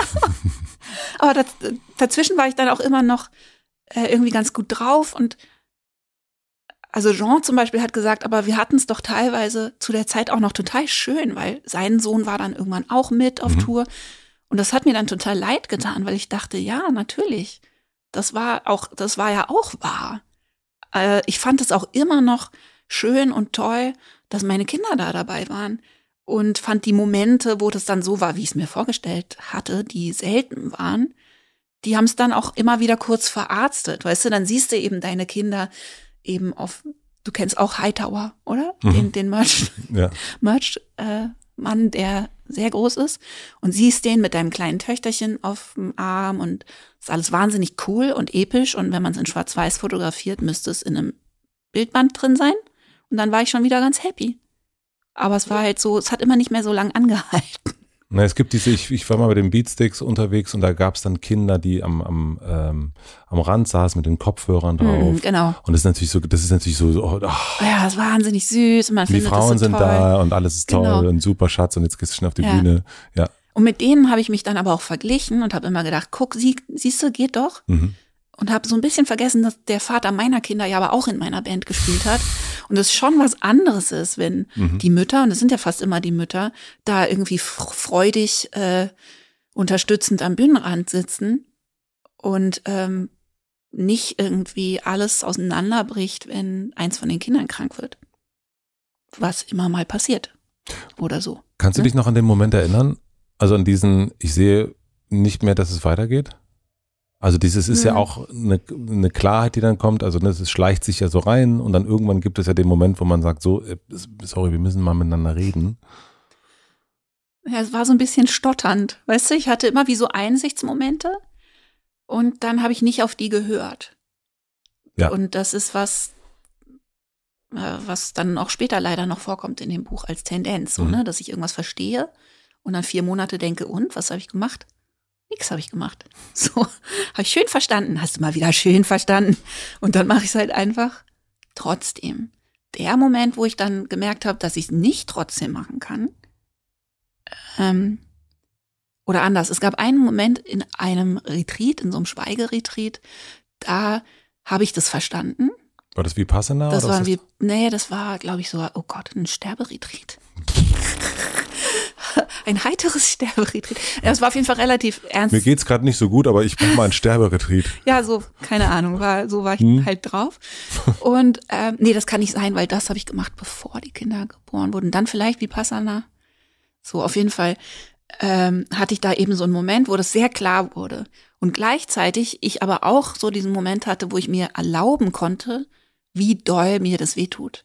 Und es war eigentlich ganz toll. Wie meinst du? Naja, gleichzeitig zu merken, ich kann das nicht mehr machen Mhm. und gleichzeitig zu merken, und es ist okay, dass das wahnsinnig wehtut. Ja. Weil bis dahin war ich ja schon, wenn man so kaputt ist, dann ist man ja auch schon so vergrätzt und kann ja sozusagen die Liebe, die da drunter liegt, die kann man ja dann schon gar nicht mehr richtig spüren. Weißt du, weil du schon einfach zu kaputt dafür bist. Ja. Und in diesem Retreat war das so, dass dann gleichzeitig das nochmal aufgegangen ist, was für ein riesiger Verlust das ist. So. Und ich das sein lassen konnte. So. Und so quasi die Tränen, die dazugehören, auch weinen. So. Aber danach habe ich noch ein Jahr weitergemacht. Mhm. Oder zwei. Eins. Äh, ein Jahr oder so. Und der endgültige Moment war der, wo ich morgens aufgewacht bin und das erste Mal dachte, dass ich Drogen nehmen will. Und ich bin halt nicht besonders drogenaffin. Das äh, gehört, glaube ich, auch zu meinem, zu meiner Folklore. Habe immer nur so ein bisschen gekifft und so, Mhm. ne, aber halt äh, definitiv keine Pillen genommen oder so. Und da bin ich morgens irgendwann aufgewacht und hatte so wenig geschlafen, weil das Schlimmste war ja eigentlich, ehrlich gesagt, der Schlafmangel. Also von dem Level von Schlafmangel kann man ja alleine durchbrennen. So, ich habe im Schnitt in diesen Jahren vielleicht fünf Stunden geschlafen und dann aber Shows gespielt und zwei Kinder tagsüber bespaßt und äh, im Bus geschlafen und so. Und da gab es den Moment, da bin ich morgens aufgewacht und dachte, ich kann nicht mehr aufstehen. So, ich kann nicht mehr. Ich habe wie so eine Zwangsjacke um mich rum, so eine aus, aus so einer schwarzen Nacht, die mich im Bett halten will. Und ich dann dachte, wenn jetzt jemand kommt und mir irgendwas anbietet und sagt, da fühlst du dich endlich mal wieder einfach gut für einen halben Tag, dann würde ich das sofort nehmen. Mhm. Und das habe ich dann Pola erzählt, schlauerweise. Und dann hat Pola gesagt, du gehst jetzt sofort äh, vier Tage alleine weg. Gehst jetzt irgendwie, mir scheißegal, gehst irgendwo hin und äh, ruhst dich vier Tage aus und dann sprechen wir weiter. Und in diesen vier Tagen, wo ich nicht weitergekommen bin als an den Potsdamer Platz, also ich bin wirklich in das seelenloseste, schrecklichste Wellness-Hotel am Potsdamer Platz gegangen mit dem Taxi. Äh, in diesem Hotel bin ich wie durch so einen magischen Zufall auf eine Körpertherapeutin gestro- gestoßen, die eigentlich Masseurin sein sollte und sich da quasi heimlich wohl eingeschleust hatte als was viel kraftvolleres. Und die hat mich innerhalb von einer halben Stunde so auf links gedreht, dass ich danach wusste, dass ich diese Band, also dass ich quasi Montag die alle anrufen muss. Und das auch so äh, eben keine Rückfahrkarte gab. Die hat einfach alles, was eng war, weißt du, was diese Gefühle irgendwie zusammengehalten hat, hat die einmal irgendwie mit einer äh, geübten Handbewegung einmal reingegriffen und dann war, Das war nach Das der. Grinberg-Methode, ne? ja, Ja. Grinberg, genau. Im, also toll, total tolle Therapeutin. Und hast du dann Montag angerufen? Äh, vielleicht habe ich irgendwie noch zwei, drei Tage mit Pola drüber gesprochen oder so. Aber, Aber ihr habt euch in echt getroffen? Oder wirklich am Telefon? Äh, ich habe die anderen erstmal angerufen, weil wir, äh, wir haben ja nicht in der gleichen Stadt gewohnt. Ja. Schon seit Jahren, ne? Also oder seit immer. genau. Das war wart in Berlin, Jean in, in Hannover. Genau, auch das Marc war ja Hamburg. übrigens, muss man mal eben sagen, auch noch was, äh, auch noch eine Sollbruchstelle in dieser Band, äh, die man nicht vergessen darf bei all dem, dass das schon auch noch eine extra Schwierigkeit macht, wenn man in drei verschiedenen Städten wohnt. Und weißt du, bei jedem Videodreh immer um vier irgendjemand auf den Zug möchte und so. Wie haben die anderen reagiert, als du gesagt also Pola ist ja derjenige, der die Hand aufgelegt Ja, hat der und, wusste und, und versucht hat. Und Ja. wie, wie haben aber, ich meine, letzten Endes in dem Moment, es waren ja bis zu diesem Moment eure gemeinsamen, eure gemeinsame Traum und natürlich mit Mhm. unterschiedlichen Farben. Ähm, und äh, guter Traum, schlechter Traum, aber eurer gemeinsamer Traum. In dem Moment hat aber eine Person gesagt, Mhm. aufwachen. Ja, ich meine, deswegen hat das ja so lange gedauert, weil ich wusste, dass ich damit sozusagen den anderen ihren Traum auch zerplatzen lasse und ähm, das einfach nicht über mich gebracht habe im Prinzip und äh, vor allem mit Jean immer sehr eng war und der auch so mein Haupt äh, Co-Songwriter war und jemand, der für mich einfach unheimlich wichtig ist. Und ich einfach das Gefühl hatte, der kann da überhaupt nichts dafür, mhm. kann aber auch nichts dagegen. Und ähm, das hat mir einfach wahnsinnig leid getan. Ne? Also, also was wollte, wir erst schon hatten, diesen Moment, du siehst, also jemand ja. sagt, wir wollen die meist, die Bands an, die am häufigsten spielt, sagt Jean, da sagst du, super Idee und drei, Idee. Drei ja. Tage später ist es deine Idee und genauso ist es ja andersrum dann auch. Genau, wobei Jean immer unheimlich auch äh, einfühlsam mhm. war mit was ich so brauchen könnte und so. Ne? Also der war ja irgendwie speziell für den hat mir das unheimlich leid getan, weil ich dachte auch an unserer kreativen Beziehung ist nichts falsch. Weißt du, da ist so, äh, ich würde gerne noch mit dem weiter mhm. arbeiten, da, da fehlt mir nichts. Und ähm, das war sehr traurig, aber der, die waren unheimlich verständnisvoll, weil natürlich kam das nicht aus dem Nichts. Also die hatten natürlich noch diese erstaunlich äh, frohgesinnte Fassade ab und zu mal, äh, oder nicht Fassade, sondern Variante von mir noch gesehen. Aber im Prinzip war das so ein einmal tief einatmen und sagen, naja, irgendwie war eine Frage der Zeit. Und die haben eher gesagt, sie hätten halt äh, mir auch gegönnt, weiß ich nicht, eben eine größere Pause zu machen, bevor wir das erste Album wieder rausbringen. Und das war wirklich mein Drive, der mich dahin getrieben hat, dass so, ah, ich habe zwei Kinder gekriegt, egal, muss ja keiner merken. Weißt du, so, ähm, ich wollte das einfach doll. Ich glaube, ein Teil der Wahrheit ist natürlich auch, ich wollte das doll. Und es war eben ein wirklich äh, brennender Kindheitstraum. Und, ach so, warum noch? Nämlich, weil ich natürlich auch Angst hatte, zu alt zu werden. Das muss man ja auch dazu sagen. Dass egal wie schlau man ist und egal wie schlaue Texte man schreibt, man trotzdem denkt, dass es vielleicht nicht eine gute Idee ist, äh, mit 36 mal für acht Jahre Pause zu machen. Machen Leute. Also gibt Leute, die das machen, aber da muss man ganz schön äh, Ovaries für haben. Was ist Ovaries? Also nicht, ich versuche nicht mehr zu sagen, dass man Eier für irgendwas haben muss. Äh, Eierstöcke muss man dafür ganz schön mhm, haben, mhm. Äh, um zu sagen, äh, weiß ich nicht, Popstar kann ich ja irgendwie mit 45 wieder sein. Habe ich jetzt gerade keinen Bock mehr. Also ich hatte einfach, wenn ich ehrlich zu mir war, und es war mir auch unheimlich peinlich, weil ich dachte, dass ich dafür zu cool bin, aber ich hatte ein ganz starkes Gefühl von einem Fenster, was sich schließt. Und ich war halt äh, beim zweiten Kind 33. Das heißt, zu dem Zeitpunkt, wo ich gemerkt habe, dass das wirklich nicht mehr funktioniert, 35. So, ne? Also. Hätte es irgendwas gegeben, was dir in dem Moment hilft, geholfen hätte? Also ich habe das so. Ein kräftiger Schlag in den Nacken. Naja, ich meine, es gab halt die Hand von, ähm. von, von Pola. Ne? Also das ist das mhm. eine, was dann in dem Moment offensichtlich nicht geholfen hat. Gut gemeint, aber hilft nicht. Ähm, und wir waren, Steffen und ich, äh, in, in Berlin. Das erste, was wir gemacht haben, nachdem, nach, nach, nachdem unser Sohn auf die Welt kam, und dann mhm. waren wir dann ja auch eine Weile damit beschäftigt, sind wir immer noch. Ähm, das erste, was wir gemacht haben, knapp ein Dreiviertel später, wir waren bei Beyoncé. Ja.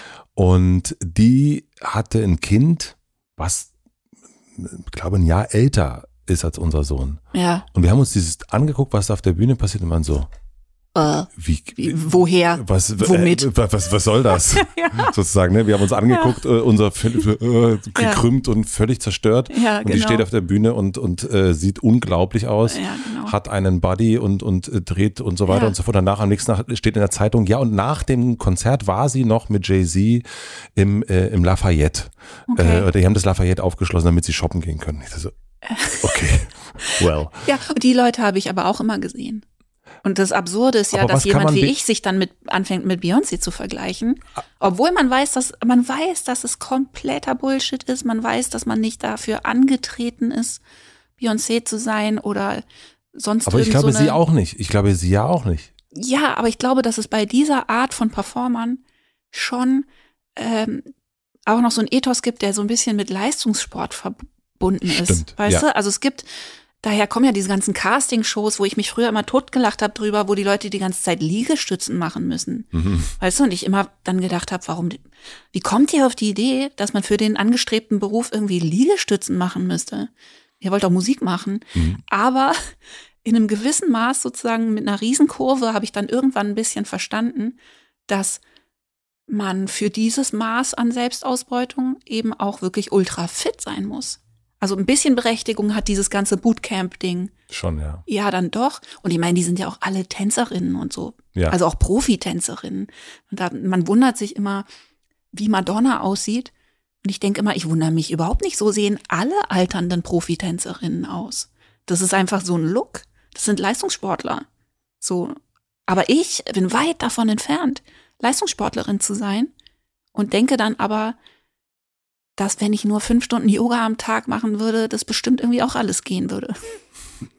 Aber hätte dir irgendwas geholfen in dem Blick zurück, wo du denkst, also irgendwie, oder beziehungsweise stell dir vor, wir sehen jetzt so eine Person, wir sehen jetzt Beyoncé und die, äh, die Beyoncé Junior oder Lil Beyoncé, wie das jetzt alles ja immer heißt. Ja. Äh, und wir können, ähm, können ihr was sagen. Was, was könnte man ihr sagen? Also gibt es Ähm. eigentlich was? Also darüber denke ich gerade wahnsinnig viel nach und wahrscheinlich muss ich darüber dann noch ein Buch schreiben, ne? Mhm. weil das, ich habe es noch nicht verstanden. Aber hm, also definitiv hätte es geholfen, wenn ich zu dem Zeitpunkt schon gelernt hätte, eben diese äh, Geschmeidigkeit und Gefälligkeit loslassen zu können. Weil natürlich kommt es erschwerend dazu. Also wenn du zwei Kinder hast und einen Mann, der auch noch ab und zu mal irgendwas will und eine Band, die ab und zu irgendwas will und dann noch irgendwie darauf gepolt bist, allen Leuten die Wünsche abzulesen, die sie noch nicht mal geäußert haben, dann machst du es dir natürlich noch mal deutlich schwieriger. Also es gibt schon auch Leute, die da eine andere Klarheit haben. Wenige Frauen, aber es gibt auch Frauen, die das, ähm, die gelten dann auch sofort als ultra schwierig. Aber es gibt die ja. Gibt ja Leute, die sagen, kann ich jetzt nicht, ich kann so nicht arbeiten, ich kann dies nicht, ich kann das nicht, ich brauche dies, ich brauche das. Ähm, und wir hatten ja auch immer noch diesen Band-Ethos und auch so einen Ruf. Ich weiß gar nicht, ob du das damals noch mitgekriegt hast, aber wir galten halt immer als so unkompliziert. Und äh, Danny zum Beispiel, ne, der am Anfang unser Tourmanager war und später unser Manager, der hat uns dafür auch geliebt und ich kann es auch verstehen. Aber wir waren immer so ein bisschen die beliebteste Band auf dem Festival, weil wir halt so wenige Ansprüche hatten. Und wenn du dann mit zwei Kindern unterwegs bist und immer noch sozusagen diesem Selbstbild aufgesessen bist, dass du so wahnsinnig pflegeleicht bist, ähm, dann ist es definitiv noch mal schwieriger, als es hätte sein müssen. Also ich glaube, ich hätte auch auf Sachen bestehen können und dann au- auch in meiner Beziehung und so, weißt du, da gibt's ja dann auch noch unterschiedliche Bilder darüber, wie man irgendwie als Familie zu sein hat oder so, ne? Also ungeschorener wäre ich, glaube ich, davon gekommen, wenn ich einfach weniger geschmeidig gewesen wäre. Auch in Details, weißt du, einfach zu sagen, es, also nee, ich, sorry, aber wenn ich abends ein Konzert spiele und zwei Kinder dabei habe, dann kann ich tagsüber keine fünf Interviews machen. Und wenn mich einer filmen will, wenn ich ganz ehrlich bin, dann möchte ich den dringend schlagen. Und wenn ihr das in Kauf nehmt, dann können wir das gerne machen. Also, ne, ich habe auch unheimlich viele Aggressionen natürlich, Wut äh, weggeschoben und auch das ist ja nicht besonders gesund. Das Selbstbild war die unkomplizierte Sängerin? Ja, Ja. schon. Hm. Weil das schreibst du nämlich auch, ne? ein altes Selbstbild aufzugeben, selbst wenn es einem Schmerzen bereitet, ist tief beunruhigend und bedrohlich. Ja, Und ich habe gedacht, auf der anderen Seite, ja, ich verstehe es, auf der anderen Seite ist es auch was ganz Tolles, weil man Oh, ja, ja. merkt, total. ich bin das, also ich bin das gar nicht. ja, ja, und ja. Ich, ich muss das auch, also so, ich bin jetzt, keine Ahnung, 30, 40, 50, 20 genau. Hm. und ähm, weg damit bitte. Die Jacke, die Farbe Absolut. steht mir ja gar nicht. ja, die, die, das zwickt und drückt nur dann nicht, wenn man sich bückt. Ja. Total. Ja. Aber was ist für dich daran, also ich finde es eigentlich was Befreiendes. Ja, ich finde das auch total befreiend. Was ist das bedrohlich daran? Ähm, also ich glaube, das, was ich an der Stelle gemeint habe, die du vorgelesen hast, da geht es ja um diesen Zeitpunkt wirklich direkt nach dem Heldenende. Ja. Und da war ich mir einfach sehr bewusst, dass ähm, das sozusagen einfach ein transformativer Moment ist, der eine ganz schöne Erschütterung mit sich bringt und dass ich mir dafür Zeit nehmen muss und dass ich gucken muss, dass ich mich nicht sofort in so was Neues flüchte, was ich jetzt stattdessen sein kann sondern dass ich das aushalten will, dass da jetzt mal ein, Moment irgendwie nichts ist. Und das. Ganz kurz Unterbrechung, was Ja. ich sein will, also das ist ja auch was für dich selbst oder was fürs Aus? Nach dem Motto, was machen und was machen Sie so? Also damit man dann was sagen kann oder, oder was ist das? Also ich finde, wenn man das zu schnell macht, dann kann man das gar nicht unterscheiden. Aha. Weißt du? Weil du darfst, glaube ich, also man kann nicht unterschätzen, wie stark äh, die Identifikation mit so einer Band ist und mit so einer Rolle, wenn du das eben zwölf Jahre gemacht hast. Selbst und im Außen? Selbst und außen. Und so. gleich. Mhm. Und ähm, da dann das zuzulassen, dass man sagt, äh, das kann jetzt auch beunruhigend sein. Also es hat natürlich was total Erhebendes und die meiste Zeit war ich einfach nur total aufgeregt und äh, freudig auch so, mhm. ne, was jetzt kommt. Und ähm, habe das dann so ein bisschen absichtlich geschützt, diesen Raum. Habe gesagt, nee, ich lese jetzt erstmal ganz viele Bücher und ich mache jetzt erstmal ganz viel Quatsch und ich schreibe jetzt Tiergedichte und ähm, mach irgendwie so Zeug. Und dann kam aber eben dieser Moment, dann habe ich eben angefangen, Songs zu schreiben. Relativ schnell. Und irgendwie, sobald Songs ins Spiel kamen, dachte ich halt dann wieder, ähm, ich will, dass das ein Album wird. Oder will ich das nicht? Dann hat es mir total Angst gemacht. Aber auf jeden Fall hatte ich das Gefühl, dass das wie so ein nicht Todesurteil, aber dass das wie so eine Verurteilung ist. Du hast jetzt wieder Songs und das bedeutet, dass du das wieder machen musst. So. Und es gab aber einen ganz kleinen Moment vorher, wo ich dachte, geil, nee, mache ich überhaupt nicht. Ich mache jetzt, ich hatte schon Ideen von Crowdfunding, das war 2012. Hatte ich Ideen von Crowdfunding und irgendwie hatte gelesen, dass Amy Mann aus dem Mainstream ausgestiegen ist und mh, hm, keine Ahnung. Einstürzende Ani Di Franco, einstürzende Neubauten und so. Und hatte so sehr kühne Ideen und hatte so eine Vision von mir als neu. Mhm. Und dann gab es eben, dann musst du dir vorstellen, wie so ein Zeitsprung. Plötzlich sitze ich da mit meinem ersten Soloalbum, äh, fünf Monate später, sechs Monate später und denke irgendwie, wie konnte das passieren? Warum sieht das immer noch so ähnlich aus wie das, was ich zurückgelassen habe? Und im Prinzip ist das die Fragestellung, die ich verstehen wollte äh, und deswegen habe ich das Buch geschrieben. Also dieser Moment, wie, wie bin ich von dieser Erkenntnis dahin gekommen, zehn Jahre später wieder total im Heimat zu sein und irgendwie äh, da nicht rausgekommen zu sein oder nicht weit genug, weil es stimmt ja nicht, ich bin ja ganz indie gegangen und so. Aber äh, ja, was ist da passiert, dass ich irgendwie sozusagen in diesen offenen Käfig zurückgelaufen bin? Na, es ist ja quasi die, ne, manche Fragen stellt ein das Leben ja so oft, bis man sie beantwortet ja, genau, hat. Gong. Und hast du das Gefühl, dass du diese Frage, also es scheint so, als hast du die Frage noch nicht beantwortet so richtig. Also was ja, was man ja sehen kann, man sieht sozusagen, man sieht die Band, da wird alles irgendwann zu viel, da ist das Symptom, sage ich jetzt mal, das Knie, mhm. um mal so einzunehmen. Ja, ja. Und, und dann äh, sagt man, okay, man geht da raus. Ähm, und dann kommt quasi die Solo-Karriere, da gibt es zwei Alben und ähm, und es ist in einer, einem kommerziellen Blick darauf nicht mehr so erfolgreich. Ja. Äh, die, die Songs unterscheiden sich gar nicht so sehr oder die, die, also es gibt schon einen Unterschied, aber es ist jetzt sozusagen so eine. Also, nicht was komplett nee, anderes. Nee, es ist jetzt nicht, wo man denkt, ah ja, Trip-Hop, na klar, das hätte sie ja vorher nicht machen können. ja. ähm, aber es ist sozusagen aus dem, aus dem gleichen, aus dem gleichen Baukasten sozusagen. Und, ja. und dann ist es am Ende von, von dem Ganzen, ist es dann die Stimme, die sagt, so, jetzt, jetzt machen wir mal Schluss. Schluss.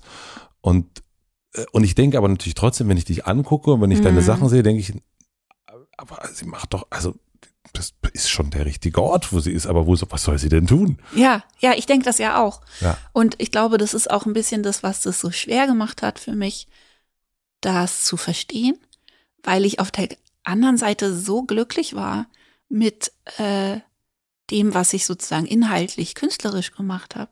Also gestern hat mich eine Journalistin etwas rüde gefragt, ob ich denke, meine Solokarriere sei gescheitert, wo ich irgendwie denke, so, mh, hm, äh, ja, damit habe ich mich jetzt ganz viel beschäftigt, was Scheitern bedeutet und was äh, Erfolg bedeutet und bla bla bla. Aber nein, überhaupt nicht. Ich habe genau gemacht, was ich machen wollte. Ähm, beide Alben klingen 1A genauso, wie ich das wollte.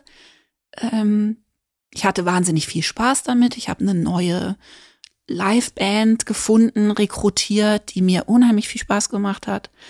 Äh, wir haben schöne Konzerte gespielt.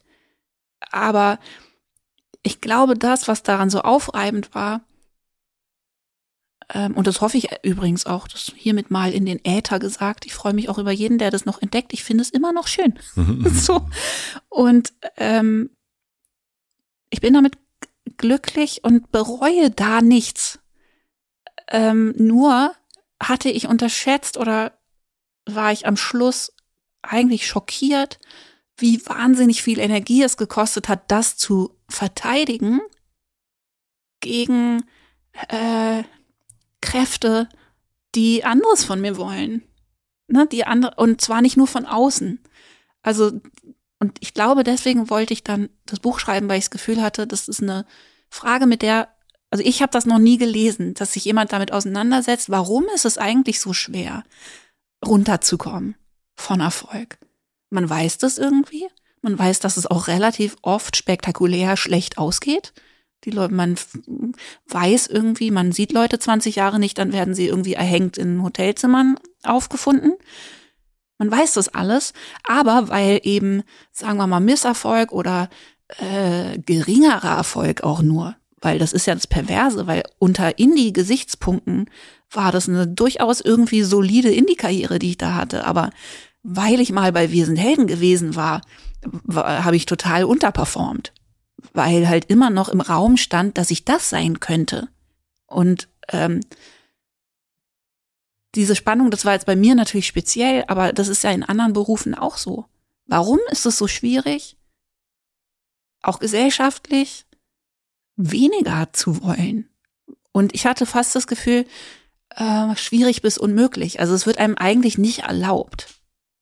Und äh, widersprochen.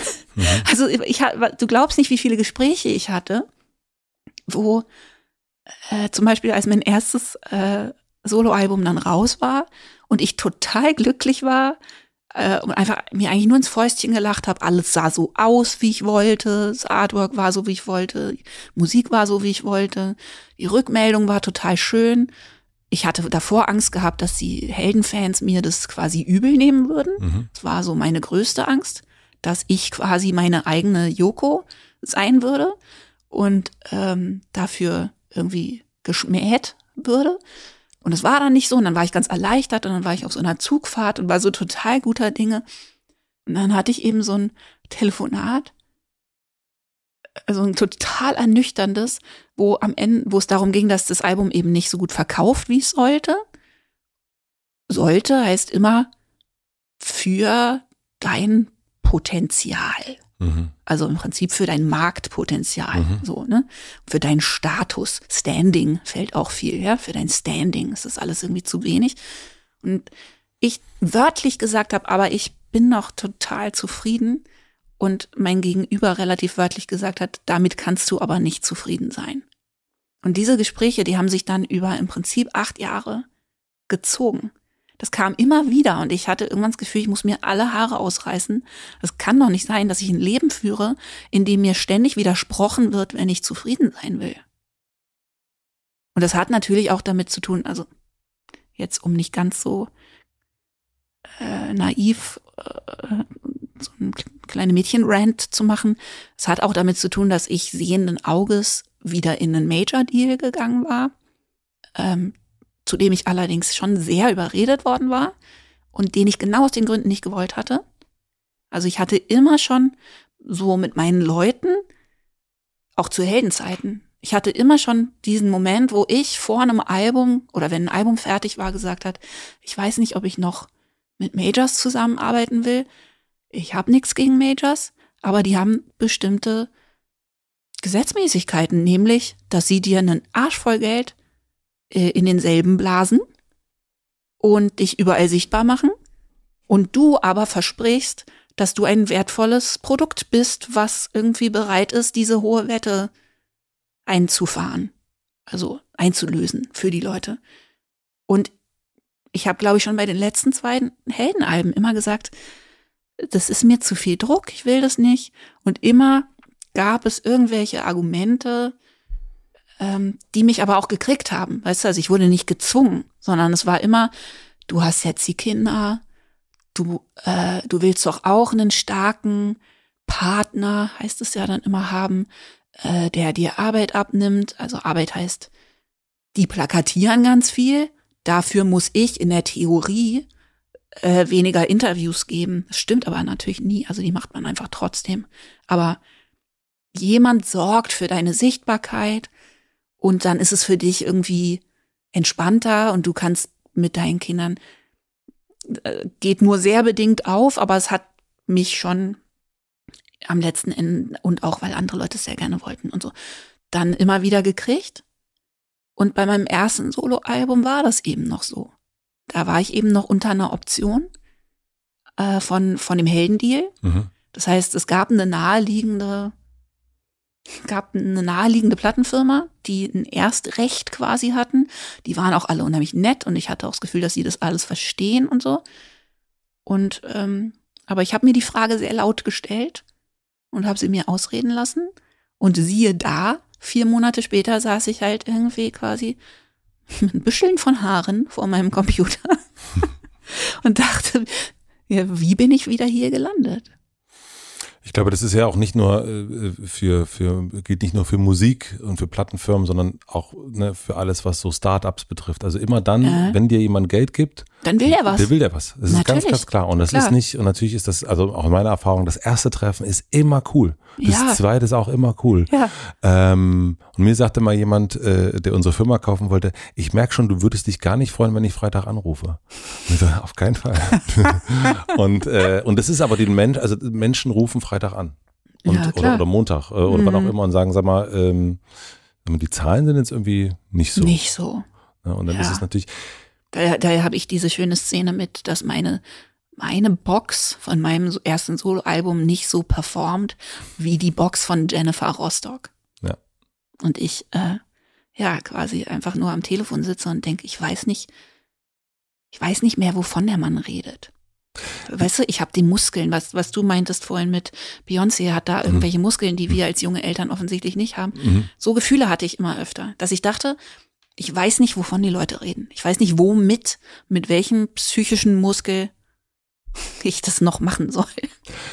Hat sich deine Musik, also du schreibst Musik, seit du hm, vielleicht auf dem Klo mit deiner Mutter saßt mhm, mhm, ähm, und dann ähm, findet die denn dann plötzlich irgendwann in einer Bewertungssituation statt? Ja. Also so auch mit so einem Album, was du gemacht hast, du hattest durch Wir sind Helden gab es ja relativ wenig, naja, weiß nicht, ob meine Songs gut genug sind, sondern mhm. eigentlich, die sind auf jeden Fall richtig gut und ja. die sind groß und erfolgreich. Und wir waren immer vier, ne? Also wir hatten immer so dieses Schwungrad blieb immer irgendwie in Schwung. Genau, und es sind dann nicht auch nicht nur deine Songs gewesen, sondern ihr habt zusammengeschrieben und deine Texte genau. sind es gewesen. Genau, ich hatte immer irgendwie ein Playback, was ich mir rausgreifen konnte aus der Schublade und dann da drauf irgendwas äh, machen. So. Und nun gibt es ja den, den Moment, den kenne ich auch als, als Band oder das kann auch allein sein, dass man denkt, es gibt ja immer die, auch so die verschiedenen Phasen, die man so durchlebt. Das ist super, das ist, oh, das ist der größte Mist ja. äh, und so weiter. Und das, das spielt die ganze Zeit Ping-Pong. Aber meistens, wenn es, in den meisten Fällen ist es dann, glaube ich, wenn man es veröffentlicht, und das hast du auch gerade gesagt, das Album kommt raus, man denkt,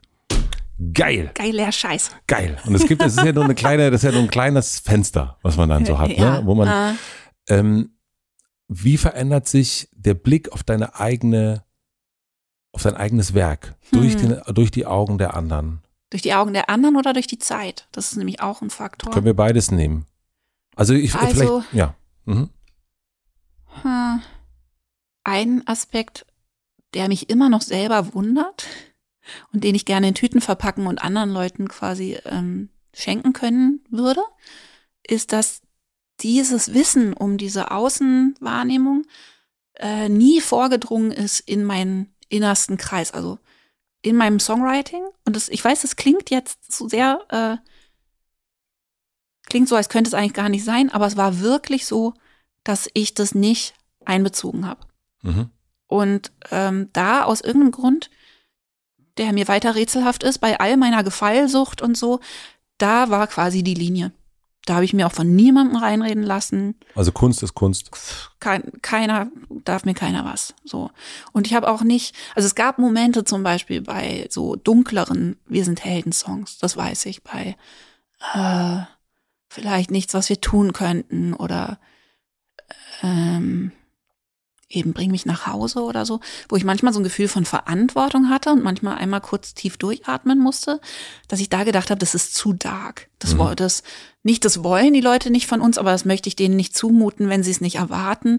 Äh, das muss man sich irgendwie aussuchen können, ob mhm. man das jetzt hören möchte mhm. oder nicht. Und ähm, aber selbst da habe ich dann irgendwie, also gerade die bringen mich nach Hause, die, die hat nicht so diesen Silberstreif, den die Helden, selbst die traurigen Heldensongs hatten immer so so einen Silberstreif und den hatten die nicht.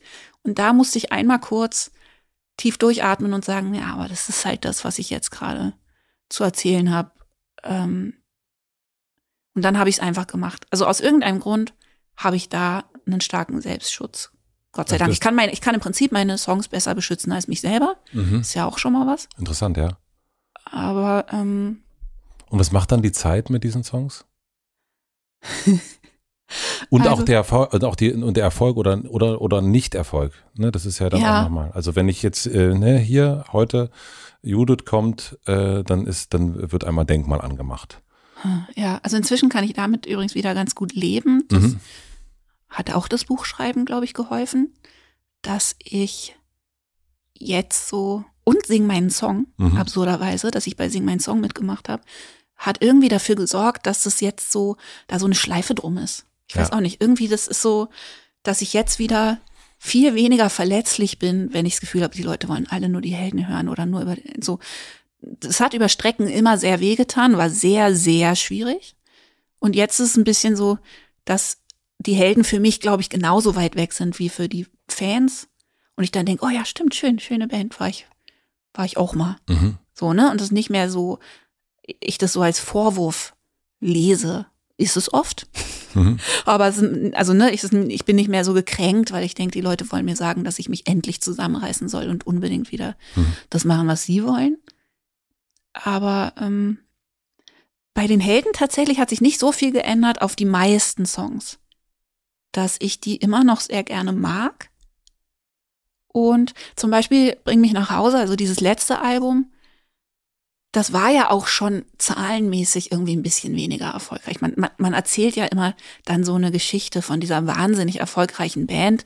Dann habe ich mit der aufgehört und dann habe ich dieses Indie-Zeug gemacht. Aber in Wirklichkeit war die Bringe mich nach Hause auch schon total Indie. Und das hat man auch gemerkt. Mhm. Also da fing das dann zum Beispiel an, dass wir als Single eben diesen Song hatten, Bring mich nach Hause, der einfach echt eine Zumutung war, aber sehr schön. Mhm und dass dann Leute mit uns Interviews gemacht haben zu dem Album und dann aber stattdessen Denkmal gespielt haben. So, ne? Also einfach die neue Single nicht gespielt haben, obwohl wir zum Interview äh, nach Köln gefahren waren. Was die Band so. Europe immer noch kennt und. Ja, äh, das kennt, so, also das ist so der. Guido kannte das auch lange. Das ist der Moment, wo quasi der Legacy Band äh, Zirkus anfängt, so, ne? Keine Ahnung, wenn wir nicht aufgehört hätten, wie das, also man denkt ja, das wäre dann immer so weitergegangen, aber die bringen mich nach Hause ist auch schon ganz schön ein ganz schön eigenwilliges kleines Ding, so, mhm. ne, und nicht besonders stadiontauglich und mir damit äh, sehr nah an meinem Herzen. Mhm. Und da zum Beispiel, da hat sich jetzt aber nicht die Wahrnehmung verändert. Das ähm, ändert an nichts. Ich habe dann meine Songs lieb. Aber wie ist das? Also jetzt, ähm, du weißt ja, dass Benedikt Welz hier war.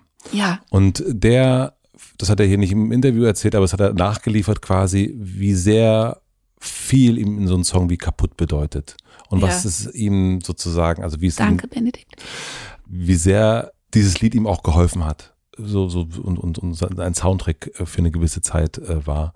Und man merkt ja auch, dass manche Songs, das kennt man ja selber auch von sich, wo man sagt, boah, das bedeutet ja. mir so viel. Ja. Diese Band The Cure weiß gar nicht. Ja, ich weiß gar nicht, was, was da ja, los ist. Ich habe ja äh, wahnsinnig viele solche Songs. Genau. Ja. Und, und aber ha, gibt es, also hast du diese Beziehung auch zu diesen Songs? Zu meinen. Zu, zu deinen zu eigenen. Also, gibt es, wenn wir jetzt so kaputt nehmen, was, was ja auch ein, ein, ein, lauterer Song ist, aber sehr verletzlich ist und, mhm. es geht um den Papa und die Mama ähm, und eben die kaputt sind und man ja. selber ist es auch ein bisschen, aber eben nicht ganz. Ähm, Und das bedeutet ja was, aber es bedeutet für manche Menschen, die das hören, halt wahnsinnig viel. Das bedeutet mir aber immer noch total viel. Ja. Und da bin ich auch immer noch sozusagen völlig ungebrochen stolz drauf, dass ich denke, es ist ein Song, den gab's nicht. Also ich glaube, als Songwriter ist man eh immer dann am stolzesten, wenn man irgendwas erwischt hat, was also einen Song in die Welt gesetzt hat, der noch gefehlt hat, was ja, Ja. gar nicht so einfach ist. Mhm. Und ähm, also ich weiß, also ich habe ja auch immer viel mit Fans gesprochen und so, ne? Und ich weiß dann auch, aus welchen Gründen der denen was bedeutet. Und äh, auch bei Songs wie Ein Elefant für dich oder Ja. so, ne? Dass ich einfach weiß, dass Leute da äh, Kinder zu beerdigt haben oder so. Und das ist nichts, was weggeht oder so, ne? Sondern das, äh, damit ist der Song für mich für immer aufgeladen. Aber ich habe eh wirklich kein Bedürfnis, mich in irgendeiner Form abzugrenzen vom gesamten Heldenövre. Natürlich gibt es Songs, die ich mehr mag als andere oder Das müsste jetzt Äh, auch gar nicht Helden sein. Ich meine das ja. auch wirklich so auf die, auf die Kunst des, des, des, also so welchen, manchmal ist das Ja. eben so, dass es manche, und ich glaube, das geht auch, da ist Musik, ich, mir fällt da kein anderes, keine andere Kunstform ein als Musik, die das so kann, dass die, wenn die Mhm. einen trifft, einen so doll trifft, dass das nie wieder weggeht. ja, absolut. Also Aber ich weiß Total. manchmal gar nicht, ob das Ja. jetzt, keine Ahnung, ob äh, Robert Smith auch Das ja. Love, Love Song, ja, ja, ist, Ja. ist schon geil, ne? Und ich fühle das total krass, wenn ich das höre, dann äh, bin ich auch äh, äh, in dieser, in jener Stimmung. Also ich habe das teilweise, glaube ich, fast ein bisschen zu doll gefühlt, bis hin zu einem Punkt, wo ich manche Songs nicht mehr so gut live spielen konnte, ähm, weil da natürlich dann auch mein eigenes Zeug noch mit drin ist, bei ne, so den Deine eigenen Geschichte. meine eigene Geschichte, die sich aber längst natürlich verbunden hat mit den vielen, vielen Geschichten, die mir Leute dazu erzählt haben. Und dass ich dann, also ein Song wie ein Elefant für dich, der kann nicht fest im Set spielen, äh, stehen. Da muss ich irgendwie vorher in mich reinhorchen, ob ich das heute kann. Und ich habe mich damit auch schon verschätzt. Ich habe den auch schon abgebrochen. mhm. So, und ich habe auch schon aufgehört, den zu singen und stattdessen die heulende Frau in der ersten Reihe umarmt und dann hat die Band halt ohne mich weitergespielt. So, das ist, das ist sehr schön, aber es ist auch ganz schön heavy. Und trägst du dieses Gefühl dann, was du hattest beim Schreiben? Das ist ja auch, Ja. das ist ja aus dir herauskommend. Äh, und, und du hast das Bedürfnis, und es geht ja nicht nur so, ha, das gibt's noch nicht, sondern ich Ja. muss das sagen. Ja, genau. Und wird es, und das erstmal hilft es ja auch, es zu sagen, es loszuwerden, es in, in einer Form zu gießen, ein Song. Ja, Und dann kommt es ja wieder zurück durch diese Mhm. Frau. ja.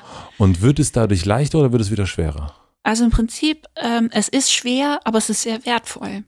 Ne? Es ist äh, einfach ein anderer Anteil von meinem Beruf. Das geht ja dann eher fast in Richtung Seelsorge. Ja. Und ich habe damit aber kein Problem, äh, weil Musik das für mich auch immer war. Ist ja nicht Seelsorge. so. Ja, Mhm. eben. Also es ist ja nicht so, dass ich irgendwie denke, äh, wie konnte das passieren? Da hast du mich aber falsch verstanden. Sondern äh, Musik für mich auch immer Gospel war. So, ne? Und ich äh, da wahnsinnig viel Trost gefunden habe in den Songs von anderen Leuten. Und ich finde das eine total ehrenwerte Aufgabe. Und ich habe tatsächlich auch mich manchmal mit, äh, mit Pola darüber fast gestritten, weil der das äh, immer fand, und das kann ich total gut nachvollziehen, dass er findet, ich könnte mich da besser abgrenzen. So, ne? Und man, äh, dass man da vielleicht so einer so einem Heiligkeitsanspruch irgendwie dann aufsitzt, äh, dass man immer für alle da sein müsste und so. Und ich kann das sehr gut verstehen, diesen Gedanken, wenn man eine Frau hat, die schon zweimal einen Burnout hatte sozusagen oder äh, andere Ausfallserscheinungen. Aber ich habe da immer das Gefühl gehabt, das ist die Funktion von diesen Songs. Für, für mich ist es die Funktion von anderen Songs und jetzt schreibe ich Songs, für die diese Funktion haben. Und das ist total wertvoll. Und davor drücke ich mich auch nicht. Und was ist, Hm. wenn diese Songs, diese Kunst missbraucht wird? Also wenn du zum Beispiel, keine Ahnung, du kriegst dann ein Handyvideo und siehst, äh, da ist ein Bierzelt, jetzt mal das größte Klischee zu nehmen, äh, auf dem Oktoberfest Ja. und Menschen in Lederhosen, die äh, das Klischee geht weiter, Söder wählen, ähm, Ja. ähm, ein sehr großes Auto fahren. Äh, und Klischee, Klischee, Klischee und die singen dann wir haben uns gebaut. Ja, also das ist ein Risiko, was natürlich mit abnehmendem Erfolg auch tatsächlich zurückgeht. Mhm. Das ist eine der Der etwas Sache. erfreulicheren Anteile, dass halt ähm, das äh, meistens, also jetzt mein Publikum, was mir geblieben ist, schon, finde ich, inhaltlich ganz gut zu mir und meinen Songs passt. Mhm. Und das ist natürlich jetzt bei den Helden manchmal dann nicht in jedem Fall so gewesen. Die Frage war ja, ob das dann wehtut Ja. oder so. Ich fand in dem Moment immer eher absurd Ja, und konnte es so ein bisschen wegschieben, weißt du, so als pff, geht mich nichts an. ist doch nicht Irgendwie meins. Ist irgendwie, oh, Mhm. keine Ahnung, was da passiert, hat nichts mit mir zu tun. Und ich glaube aber, dass das über die Jahre dazu beiträgt, dass manche Sachen sich so ein bisschen kaputt anfühlen.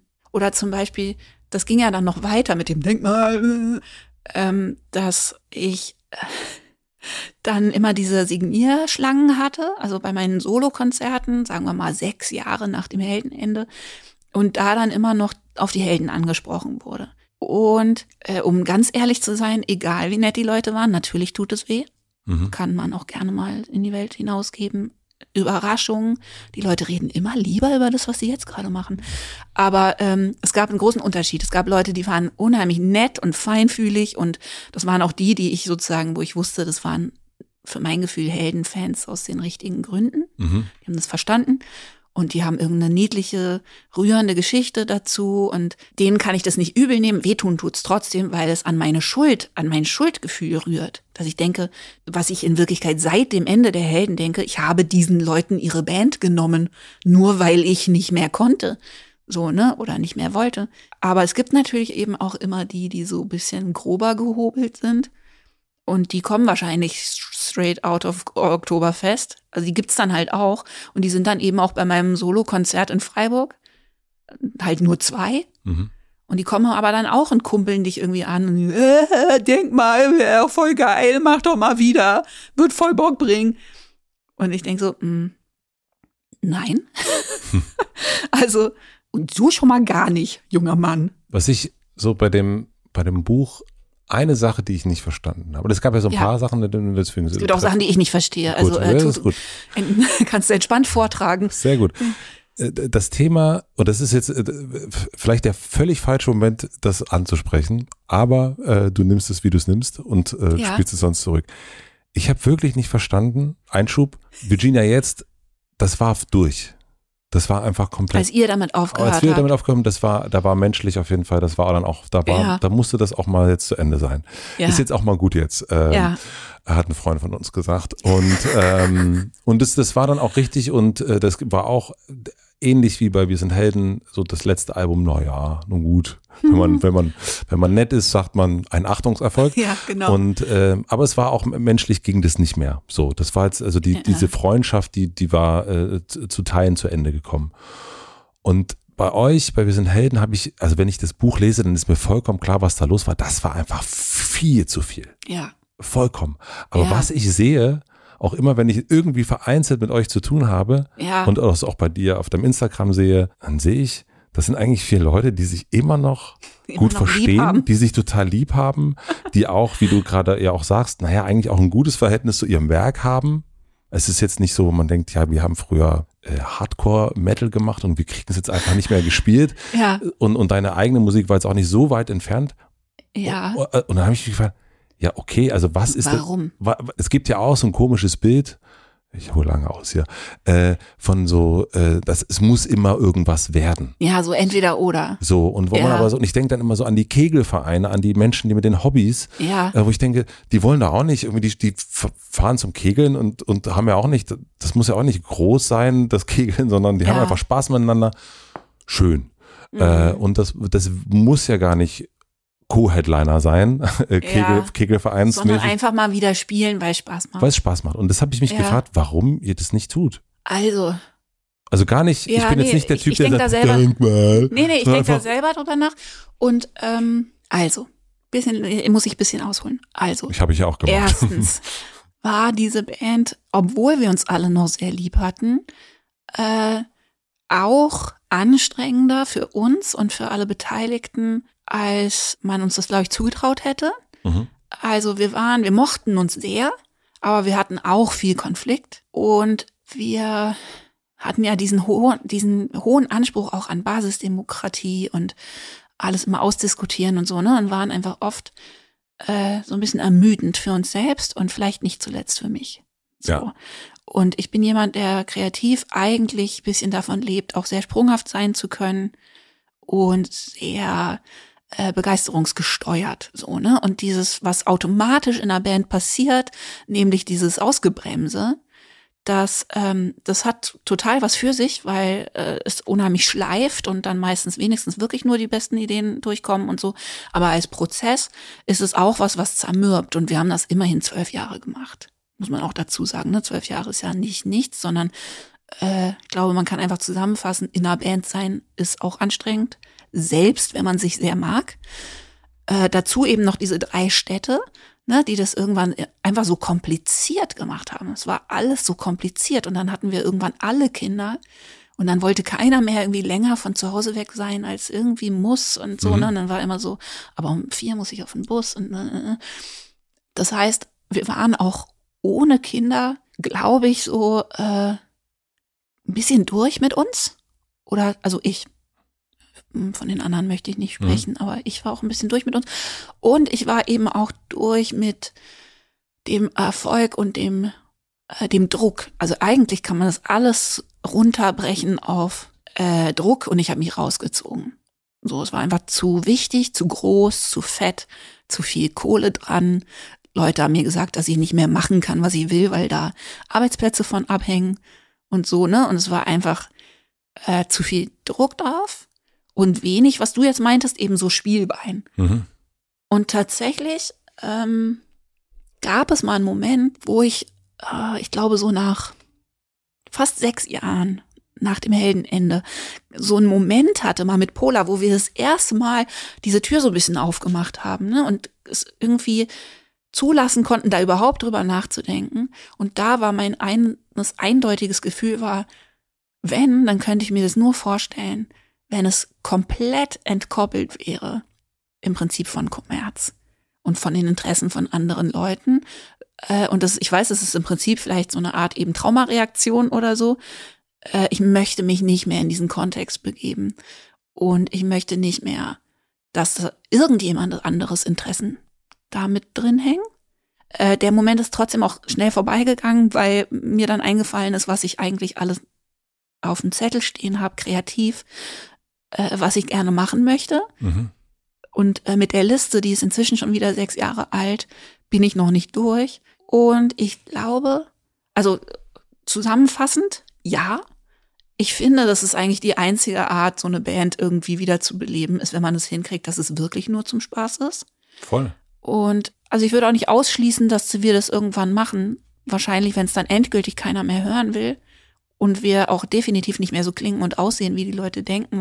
Es kommt ja dann auch noch dazu, ne? Die wollen ja alle die Helden von 2006 zurück und nicht die Helden, die wir jetzt wären. Und dann, hm, wie sage ich denn das jetzt, ohne dass irgendjemand doof klingt? Aber was man nicht vergessen darf, es gibt diese Kräfte noch. Also diese Kräfte, die damals für die, für mich, für mein Gefühl diesen Druck erzeugt haben, die sind ja nicht alle weg, sondern du musst dir vorstellen, dass im Hintergrund, seit ich diese Solo-Karriere habe, ungefähr alle acht Monate vorgeschlagen wird, ob ich nicht doch lieber wieder Wir sind Helden machen möchte. Mhm. Weißt du? Also ich bin noch nicht da, wo ich dann sagen könnte, Surprise, und jetzt, wo ihr alle aufgegeben habt, sondern ich bin noch in einem Zustand, wo ich damit ständig belämmert werde und irgendwie äh, verteidigen muss, dass ich das machen möchte, was ich jetzt gerade machen möchte, anstatt sozusagen so eine Nostalgie zu Hause zu machen. Nee, aber ich finde das einen interessanten Punkt, weil wahrscheinlich, wenn nie einer gefragt hätte, vielleicht wäre ich dann schon wieder so weit. Zu 100% also das wollte ich gerade sagen, weil das wirkt auch so ein bisschen wie so den, äh, äh, ich möchte, ich, zum Bügeln soll das jetzt hier aber nicht sein. Und dann ist man dann auch wieder, und das war mein, da, das war mein Buch, äh, so ein Moment, wo ich sage, ist das so frei eigentlich? Also ist diese Verweigerung, das nicht zu machen, ist die frei? Ne? Es geht hier ja. um die Träume der anderen, die auf einen drauf projiziert werden. Ja. Und äh, die können ja ganz viel bewirken, aber auch äh, das Gegenteil von gut gemeint sein. Wie, ja. wie in deinem Fall ja auch passiert ist. Aber dass ja. man dann manchmal so sagt, so, ja, ich, eigentlich hätte ich ja auch Bock, aber nee. Naja, also zum Beispiel hatte Das ist ja ich auch das eine Gefühl, Abhängigkeit. ja, klar, also klar gibt's da dann auch bestimmt Trotzreaktionen Mhm. und äh, oder besser gesagt, es gibt dann auch so keinen Platz für meine eigene Melancholie und meine eigene Nostalgie, die ich sehr wohl natürlich auch habe, weil du sehr richtig sagst, äh, wir mögen uns ja alle noch. Und vor allem bin ich in der glücklichen Situation, dass ich die Songs alle noch geil finde. Genau. So, deswegen- ne? Dann nicht denke, um Gottes Willen, endlich darf ich Free Jazz machen, sondern ich finde es einfach noch geil. Dass ich dann das Gefühl hatte, dafür ist überhaupt kein Platz, weil ich kann das überhaupt nicht aufmachen. Sonst wird das sofort als Zugeständnis gesehen und sozusagen als, dann schnappt sowas zu. Ja. Weißt du, es ist kein Platz dafür, dass ich sage, klar vermisse ich das manchmal. Sondern ich musste immer so mir die Schultern breiter machen und irgendwie sagen, nein, ich, Ich will liebe den gar nicht mehr. Ich liebe den gar nicht mehr. Ich finde den Genau. überhaupt nicht mehr Ich gut. mach über, ich möchte genau das hier machen. Und zwar in Bestform. Was ich ganz cool fand auf deiner Webseite, da ist ein Kontaktformular und da steht erstmal so ganz klar drauf, was geht und was geht nicht. Mhm. Und, ähm, und da wird auch gesagt, ich nehme auch gerne mal was an, was Geld, wo, wo ich auch, ich verdiene auch gerne mal Geld, aber wenn Mhm. ich zu lange weg bin, kein Bock drauf, kein Bock drauf, kein Bock drauf, mache ich nicht. Wenn du nichts von mir hörst, kein Bock drauf und so weiter. ähm, also das ist eigentlich auf der Webseite ist eigentlich die Person, die ich dachte, die du bist. Ja, die bin ich ja auch. Also so nochmal, also so das We ist contain multitudes. ja, ja, ja, ja, aber so, aber ist, Nein, aber das ist die Person, an der habe ich hart gearbeitet und die ist da auch seit ziemlich genau dem Moment äh, vor drei Jahren, als ich beschlossen habe, kein Management mehr zu haben. ich bin unmanagebar, hast du geschrieben. Genau. Ähm, was ich, also was ich super finde, das war als, als eine Aussage.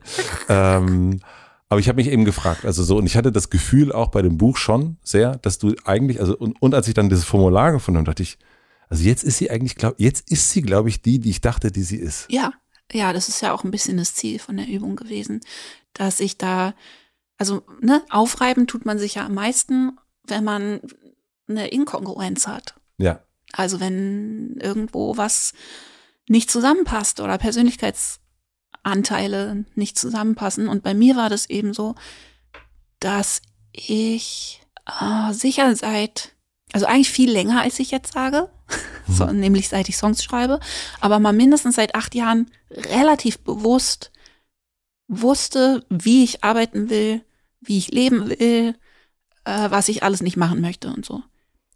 Und dann habe ich immer öfter diesen Gedanken gehabt, dass es eigentlich aus einem relativ spezifischen Grund nicht geht, äh, nämlich weil ich ein Management habe. Und ich hatte ein tolles Management. Ich hatte ein Management und das ist nicht selbstverständlich, was ähm, wirklich tolle Arbeit für mich gemacht hat. Ähm, aber es war ein Management und ein Management ist per Definition erfolgsbeteiligt. So. Das heißt, ich hatte ein Konstrukt, in dem Leute dafür gearbeitet haben, dass ich Erfolg habe. Und der Erfolg muss sich auch in Kohle niederschlagen, weil sonst gibt's nichts zu teilen. So. Und ich habe immer öfter gedacht, Moment, irgendwo ist da ein Fehler im System, weil ich das Gefühl hatte, ein großer Teil meiner Arbeit mache ich, um diesen Apparat zu rechtfertigen und auch zu bezahlen. Und ähm, meine Definition von Erfolg zum Beispiel ist einfach inzwischen ein bisschen anders. Und ich will gar nicht, dass das so ultra punk und heilig rüberkommt. Weißt du, so, ich brauche überhaupt nichts. Ich brauche schon Sachen. Aber die sind sehr, ähm, sehr persönlich. Also ich habe sehr persönliche Marker zum Beispiel dafür, wann irgendwas für mich ein Erfolg war, was ich gemacht habe. Naja, dass ich am Ende des Jahres darauf zurückgucke und denke, was habe ich für geilen Scheiß gemacht. So, ähm, gibt nichts, was mich glücklicher macht. Oder dass ich das Gefühl habe, dass die richtigen Leute äh, meine Kunst wahrgenommen und verstanden haben oder irgendjemand, den ich total cool finde. Eine Person äh, hat mein Album gehört. Also Es war aber genau die richtige Person und die findet das total toll. Oder ich habe mich sowohl mit Taitur als auch mit Amanda Palmer angefreundet und die sind jetzt meine besten Freunde und ähm, das hätte ich mir als Teenager gewünscht. Äh, und jetzt ist es so. Oder ich habe ein Tiergedichtebuch geschrieben, ähm, was genau solche Leute wie mich sehr entzückt, Mhm. die sowas mögen. Es ist mir vollkommen scheißegal, wie das irgendjemand findet, der keine Tiergedichte mag. Mhm. Duh. So, ja, also wenn ich dann da auf der Buchmesse bin und irgendjemand sagt, na, ist ja so ein bisschen albern, dann denke ich, pff, so, äh, klar. Mhm. Magst du Tiergedichte? Nee, okay, ähm, genau. Habe ich für Leute geschrieben, die Tiergedichte mögen. Und so, ne? Und das ist aber, wenn du ein Management hast. Und dazu noch habe ich, ähm, es ist auch gar nicht so, dass ich gar nie wieder Geld verdienen möchte, weil die Sachen, die ich, ähm, die ich mache, kosten. Das kommt ja auch in dem Buch viel vor, weil ich da so ein bisschen einen missionarischen Impuls hatte, das der Welt mal zu erklären, dass die meiste Kunst, die Künstler machen wollen, richtig viel Geld kostet. Und dass wir ständig in relativ hohes persönliches Risiko gehen. Ne? Das, deswegen hab ich, war ich da auch so offen mit Zahlen, dass halt, wenn ich wegen einer Hirnhautentzündung meine Tour absagen muss, dass ich dann 20.000 Euro drauf bezahle und äh, mich nicht mehr versichern kann, weil mich keiner mehr versichern möchte, weil ich so viel krank bin oder so. Ich möchte noch Geld verdienen, ist mir nicht egal, aber es ist ähm, es ist keine Priorität und ich habe ein relativ hohes Vertrauen. So, ich, das war bei mir auch immer schon so, weißt du, dass ich so, dann mache ich zwei Sachen, die sind irgendwie relativ nischiger Quatsch, mit denen verdiene ich natürlich nicht das Geld. Und dann schreibe ich aus Versehen wieder irgendeinen Song, vielleicht auch für jemand anderen. Und dann geht der damit auf Tour und dann verdiene ich wieder ein bisschen Geld. Oder weißt du, irgendwo kommen irgendwelche schönen Überraschungen her. Und ähm, auf es die, ja so, auf die hoffe ich noch, über die freue ich mich noch. Weißt du, wenn äh, vielen Dank, wenn ihr mir Geld geben wollt. Ich finde das super. Aber ich richte mich, also die, die einfache Wahrheit ist, ich möchte dafür überhaupt keine Kompromisse machen. Das Null. ist natürlich auch das Privileg, Privileg was du hast. Ja. Aufgrund auch, also ich meine, wir Ja. sind Helden, darf man nicht vergessen. Genau. Echt viel Schotter verdient. Ja, genau. Man muss dazu sagen, das ist ein Privileg. Es ist aber auch ein Privileg meiner Kindheit, weil ähm, ich habe sozusagen den Doppelpopper erwischt, dass ich überraschend viel Geld verdient habe. Äh, nicht so abartig unendlich viel Geld äh, im Sinne, Sinne von kann man nicht aufessen, äh, wie es hätte sein können, Mhm. wenn wir nicht eben diese Eigenheit gehabt hätten, alle wirklich lukrativen Sachen abzusagen. Aber genug, äh, deutlich genug. Und ich kann da auch von leben noch, aber ich zahle halt, äh, wenn ich irgendwas machen will, was Geld kostet, dann zahle ich halt drauf und dann wird das immer weniger. Und diese Heldenkohle ist auch immer noch, und ich glaube, das ist den meisten Leuten nicht klar, auch abhängig davon, dass ich sichtbar bleibe. Also die ist auch nicht unbedingt, sondern die knickt auch ein, wenn ich nichts mache. Und wenn ich ein Soloalbum rausbringe, dann profitieren die Heldensachen davon. Und dann ne, kommt da wieder mehr GEMA und so. Und auch das will ich nicht müssen. Und naja, auf jeden Fall habe ich dann irgendwann gedacht, ach so, und das andere Privileg ist aber auch das, dass ich mit sehr wenig Geld aufgewachsen bin. Und einfach, ich weiß, ich habe leicht reden, ich weiß, es ist ein Privileg, aber es ist mir auch so auch unabhängig davon nicht so wichtig.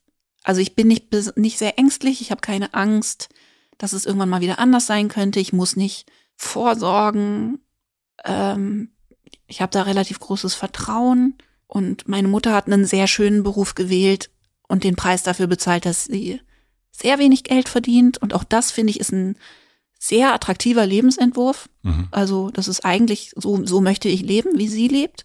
Und dass ich mehr Geld damit verdiene, ist schön, aber nicht so dringend. Und jetzt musst du ganz kurz überlegen, wie das ist, wenn du mit jemandem zusammenarbeitest, der halt irgendwie 20 oder 30 oder 40 Prozent von deinem Gewinn bekommt und aber wahnsinnig viel für dich arbeitet.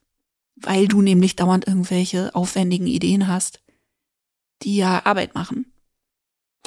Das Management, genau. Also das, ich meine, Ja. letzten Endes ist es, äh, ist es die Abhängigkeit und ich glaube, dass, also was ich so rausgelesen habe, ist in dem Moment, äh, du konntest Nein sagen und du konntest dieses Formular ausfüllen und die Person sein, indem du die Abhängigkeiten, äh, die zu dir auch bestehen, ähm, Ich habe die ge- gekappt. die hast du gekappt letzten Ja. Endes und, und ähm, das Ich habe jetzt eine Assistentin, Ja. die ich fest bezahle. Das ist teurer als vorher. Mhm. Also da bin ich dann wieder total froh, auch über meine Patrons, die bezahlen mir meine Assistenz. Mhm. Und das ist eine wunderbare Käthe, die ähm, für mich arbeitet, aber die 0,0 eigene Aktien darin hat, ähm, ob das erfolgreich ist, was ich mache. Ich glaube, es haben relativ viele Menschen nicht, was du jetzt hast. Äh, Ja. Ich glaube, sehr viele ähm, haben eben genau das Problem, dass ihr Umfeld aus Menschen besteht, die sie bezahlen und die in Ja. irgendeiner Form von denen auch abhängig ist. Und äh, auch wenn man dann immer sagt, nein, nein, die sind schon sehr kritisch auch. Die sind sehr, habe ich ja auch schon ein paar Mal erlebt im Hotel Matze, wo gesagt, Ja. wie viele Menschen arbeiten eigentlich nicht für dich?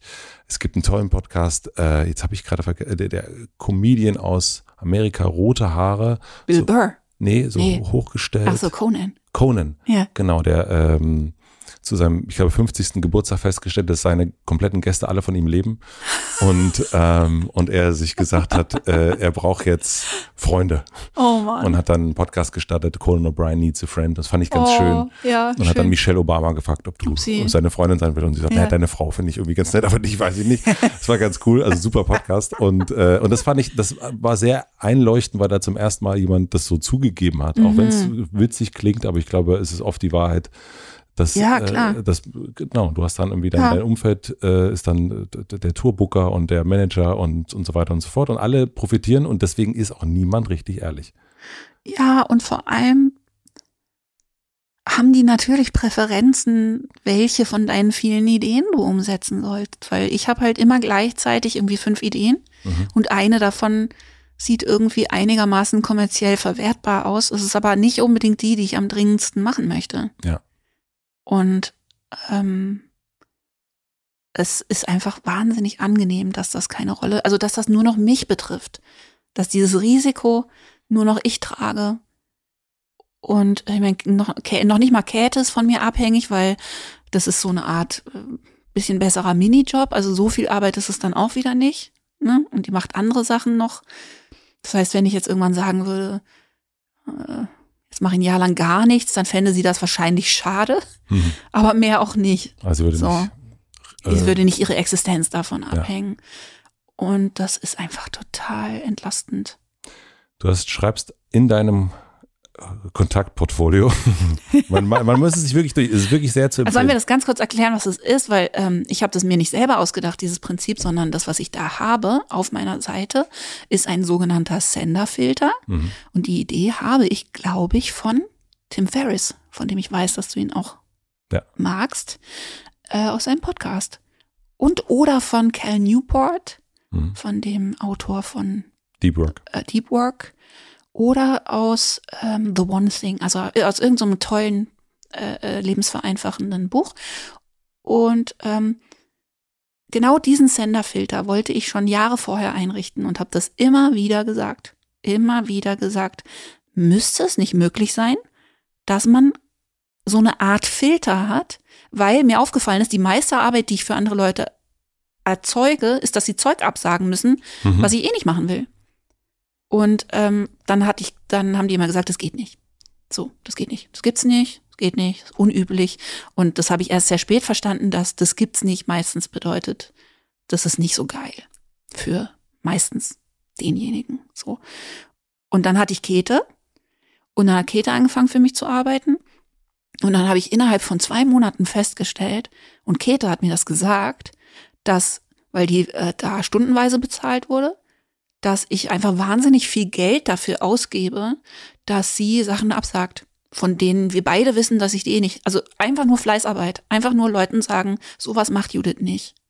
Und das war dann der Moment, wo ich mich quasi des Senderfilters entsonnen habe und gesagt habe, wie wäre es mit einem Filter, der sagt, folgendes macht Judith übrigens nicht. Und das Folgendes macht Judith aber auch gern, das fand ich ganz gut. Ja, also zu sagen, also genau, nicht nur zu folgendes sagen, macht äh, sie gern. Ja. Und das macht sie nicht gern. Und ähm, also ich habe das ja auch in meiner Ja. E-Mail sozusagen genau so ein, Ja. weil ich lange auch damit beschäftigt war, E-Mails weiterzuleiten an die richtige Person. ja, voll. Ähm, und, und das ist, äh, und aber bei dir ist es nochmal so eine ganz, also das wünscht man sich eigentlich für jeden Künstler, jede Künstlerin ja, ähm, unbedingt nachmachen. nachmachen, um, um Ja. zu wissen, damit das Management irgendwie nicht damit beschäftigt ist, abzusagen von Sachen, die eh klar sind, dass man die absagt.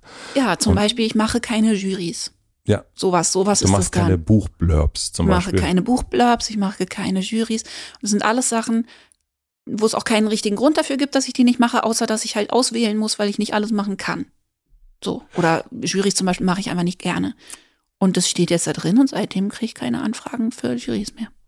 Du schreibst am Anfang, ich habe zwei Kinder und liebe meinen Kernberuf. Und dann frage ich mich, was ist dein Kernberuf? mein Kernberuf ist. Am, 24, am 25.08.2022. Genau, mein Kernberuf ist äh, im weitesten Sinne, glaube ich, Schreiben. Ob das Songs sind oder Buch, Bücher, Kunst machen. Mhm. Ne? Also wer weiß, was noch kommt, insofern sage ich mal Kunst machen. Und dann sagst du, meine Arbeitszeit verwende ich fast vollständig für kreative Arbeit und die Bespaßung meiner Abonnenten auf Patreon.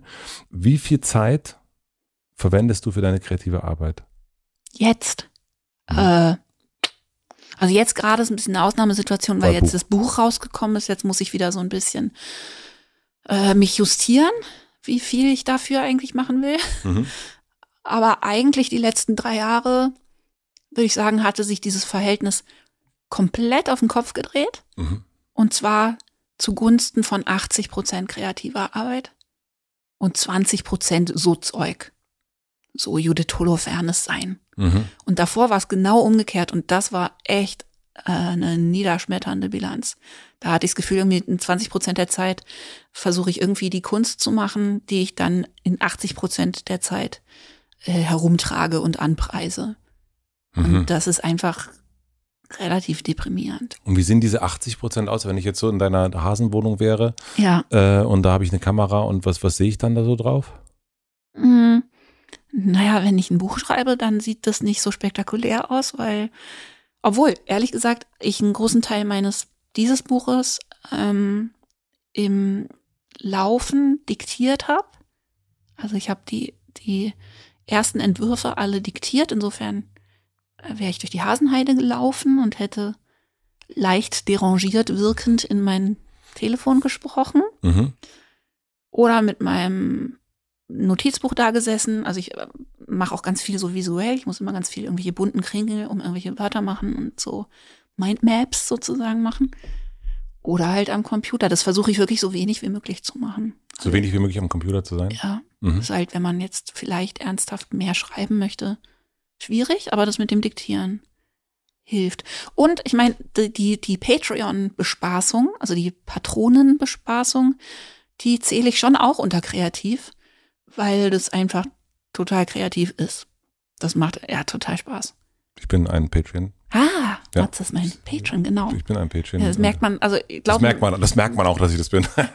ich meine, das, man merkt das auf der anderen Seite auch, dass das kreative Arbeit ist, oder? Das ist jetzt Voll. nicht, ist nicht zu vergleichen mit Promotion machen oder so, ne, sondern da ist halt so, dann denke ich, womit könnte ich den Leuten jetzt eine Freude machen? Und das ist ja auch so, so offen. Ich kann ja, äh, wenn ich jetzt gerade irgendwie nicht sprechen möchte, kann ich schreiben, wenn ich, ja, also so, ich habe ich hab hier ein paar Fotos. Ja, genau, gefunden. guck mal, ich habe irgendwas irgendwie im Heldenfundus irgendwelche albernen Backstage-Videos gefunden oder kann die Leute um ihre Meinung fragen, kann irgendwelchen Austausch machen tatsächlich, ne, dass ich irgendwie frage. Ich hatte zum Beispiel Kapitel, wo ich tatsächlich unsicher war, Mhm. ob, äh, ob sich was überträgt, weil ich das Gefühl hatte, es ist so speziell. Äh, und dann kamen einfach total hilfreiche Fragen zurück. Also die Patrons haben ja diese Kapitel alle schon bekommen. Die kennen ja das ganze Buch. Und die haben dann immer so Sachen gefragt, auf die ich gar nicht gekommen wäre. Und manchmal kennt man auch, also es Ja. gab auch manche Texte, die waren länger im, im, äh, im Patreon drin und dann Ja. verkürzt sozusagen im Buch. Dann dachte ich, ach so, das ist irgendwie so ganz interessant. Man hat so einen Directors Ja, Cut-mäßig genau. äh, schon gelesen. Fand Genau. ich, fand ich irgendwie äh, amüsant. Ich habe nicht alles auf Patreon gelesen, aber so einige Sachen. Ja, und war dann stimmt. so, äh, ach ja, das, das, aber das, das ging doch weiter.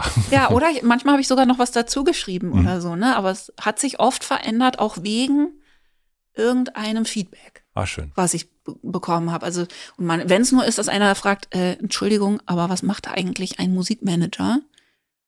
Und ne, also einfach Ja. auch so Berufsblindheit, dass ich halt so Sachen voraussetze, dass jeder weiß, was irgendjemand macht. Und man das ruhig mal kurz erklären kann.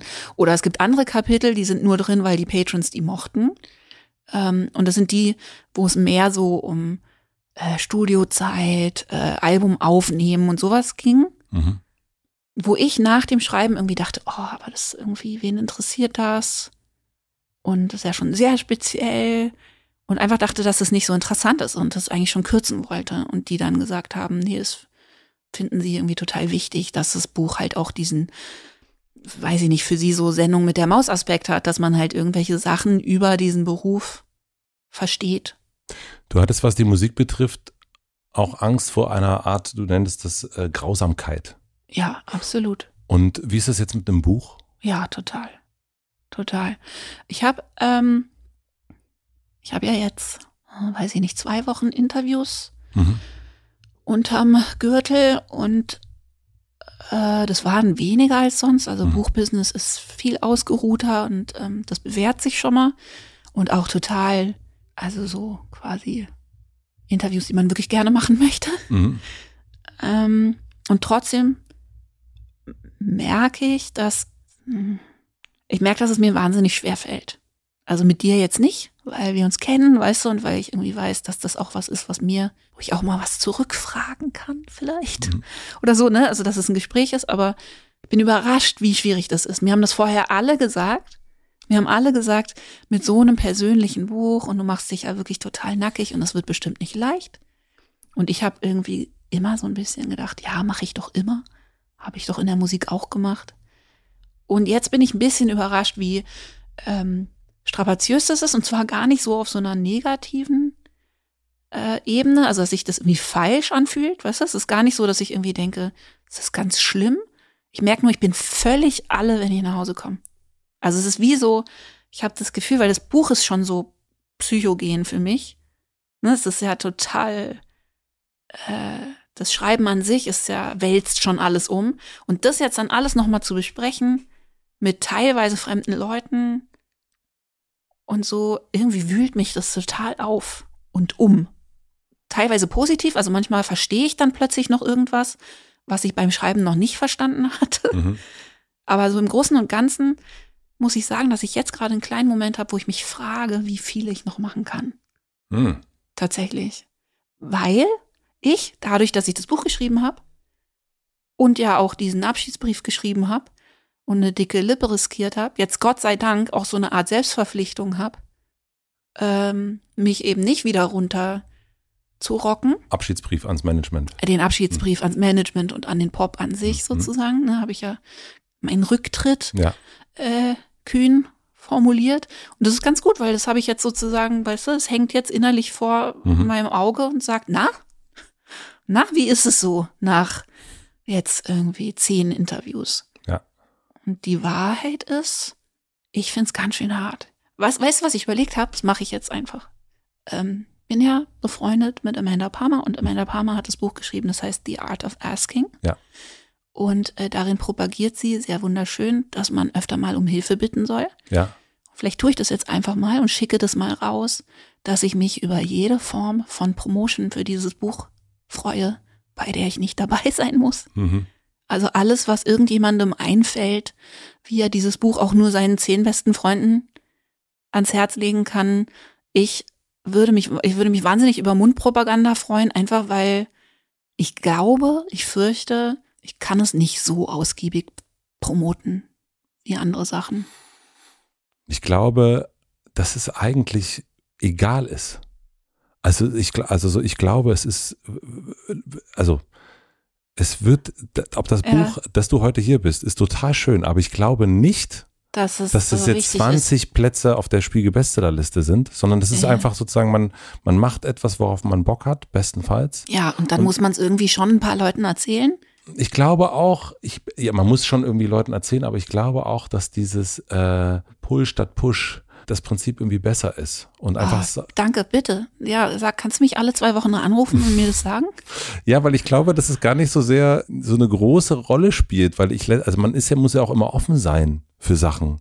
Und ja, äh, also das ist es genau. Und es das kann ist jetzt, es. Es kommen nämlich die, oh, ah, wunderschön, dass du das sagst. Ja, das ist seit 20 Jahren ist es so ein Gefühl, was ich habe, dass ich immer denke, wir machen alles dicht mit so Aktion. Genau. Ne? Wir machen alles dicht mit Handeln für irgendein äh, Ziel, von dem wir auch übrigens nur jetzt gerade denken, dass das das beste Ziel wäre. Was wissen wir denn aber schon, was das Beste wäre, was mit diesem Buch passieren könnte? Und für mich zum Beispiel ist es so, dass ich am allerliebsten möchte, dass dieses Buch so ein Buch wird, was sich andere Leute in ähnlichen Situationen, aber vor allem Künstler in zehn Jahren noch empfehlen, wenn sie über ein Thema reden, was da drin vorkommt. Weil das sind Bücher, die mir was bedeuten. Das sind aber nicht unbedingt Bücher, die wahnsinnig viel verkauft haben, sondern das sind dann Bücher, die einfach wahnsinnig genau was behandeln, was manche Leute sehr betrifft. Aber halt nicht alle, so, ne? Aber ich finde das ganz toll und wichtig, was du gesagt hast. Also das Ganze für die Leute draußen vielleicht nochmal erklären mit dem Pull. Also das, ähm, also, oder mein Verständnis ist sozusagen, dass man, wenn man zu viel Aktion macht und zu viel strebt und viel, viel Energie in bestimmte Ziele mhm. setzt, die man sich so ausgedacht hat, oder? Ja. Ähm, dass man dann zu wenig Platz lässt, auch für unerwartete Glücksfälle du hast dann zurückkommt zu dir. Also, dass du einfach ja. sagst, du sitzt, also im Grunde ist es ja sehr meditativ. Ich setze mich jetzt mal ja. hier hin und gucke einfach mal, wie diese Wolken, meine Gedanken so kommen. Und bestenfalls ja. greife ich aber nicht ein, sondern lass die so vorbeiziehen. Ja. Und, ähm, und ich glaube, dass das, also so, die Sachen, die zu mir gekommen sind, die haben sich immer so wie so Wolken so langsam reinge, reingefahren. Ja. Das war selten. Aha. Und bitte. Ja, genau. Und dadurch, dass man aber immer auf das und bitte wartet oder hinarbeitet oder so, macht man ja tatsächlich auch so Synapsen dicht. Ja. Ne? Also da können dann Sachen nicht andocken, die nicht in dieses Bild passen. Und ich glaube da voll so. an das, an, an so einem Vertrauen und, und dass man so, so Musik, die man entdeckt hat oder, oder Künstler an anderen Ebenen und so weiter, mhm. dass das irgendwie sich so, so, so, so kommt so durch und dass man so berührt ist, wenn jetzt, jetzt hier Out of Time von Blur laufen ja. würde. Da ja. wird es doch niemanden geben, der sagt, na ah, bitte mach das aus. Ja. Also es wird niemand geben auf der ganzen Welt. Nee, da bin ich mir total nicht. sicher. Und ja. das ist, setzt sich ja. einfach durch. Und das ist jetzt ja Aha. nicht unbedingt ein Song, wo man sagt, das ist ein Hit. Das ist ja wirklich ein brutaler Hit. Ja, ähm, ja, ja, genau. Und, ähm, und deswegen glaube ich, dass sich so die Wege so finden und das ist sowas, äh, wie ich so, Amanda Palmer ist ja auch, wo man sagt, naja, also das ist jetzt nicht gerade alles so unbedingt total zugänglich, was die macht. Und dann nee. guckt man sich den TED Talk an, den sie irgendwie ja. acht Millionen Leute angeguckt haben. Ja, genau. Und es ist eine Künstlerin, die darüber redet, dass man mal fragen sollte. Ja. Und, äh, und genau. das ist eine Künstlerin, die jetzt nicht wahnsinnig viel Platten verkauft, aber trotzdem ein Thema hat, was universell ja. ist. Vielleicht erklären wir ganz kurz, wer Amanda Palmer ist. Sängerin der Dresden Dolls. Genau. Sollte eigentlich ein großer Hit werden, war es nicht. Ja. Und sie hat dann gesagt, naja, mache ich einfach äh, selber weiter und ja. Macht sozusagen Musik, die finde ich also da muss man auch ja. bereit für sein. Ja, muss man wollen. Aber die ist auch sehr schön, ne? Die ist sehr ja, schön, voll. aber die ist halt auch was, was nicht, ähm, ja, ganz so in so Kaffeehaus. Ähm, ist es auf jeden Fall nicht Kaffeehaus. Playlisten passt. Ja. Aber weil ich wollte nämlich noch mal kurz auf Amanda zurückkommen, weil das für mich auch so ein Moment war, dass Amanda nur in mein Leben treten konnte und sozusagen was, was ich also wirklich kaum mir in meinen kühnsten Träumen hätte vorstellen können, nämlich, dass ich mit der befreundet sein würde, mhm. konnte nur passieren, weil ich gerade mein Management losgelassen hatte und total viel Zeit hatte und eigentlich nicht groß was wollte. Ne, also irgendwie so ein bisschen so rumgemeandert bin.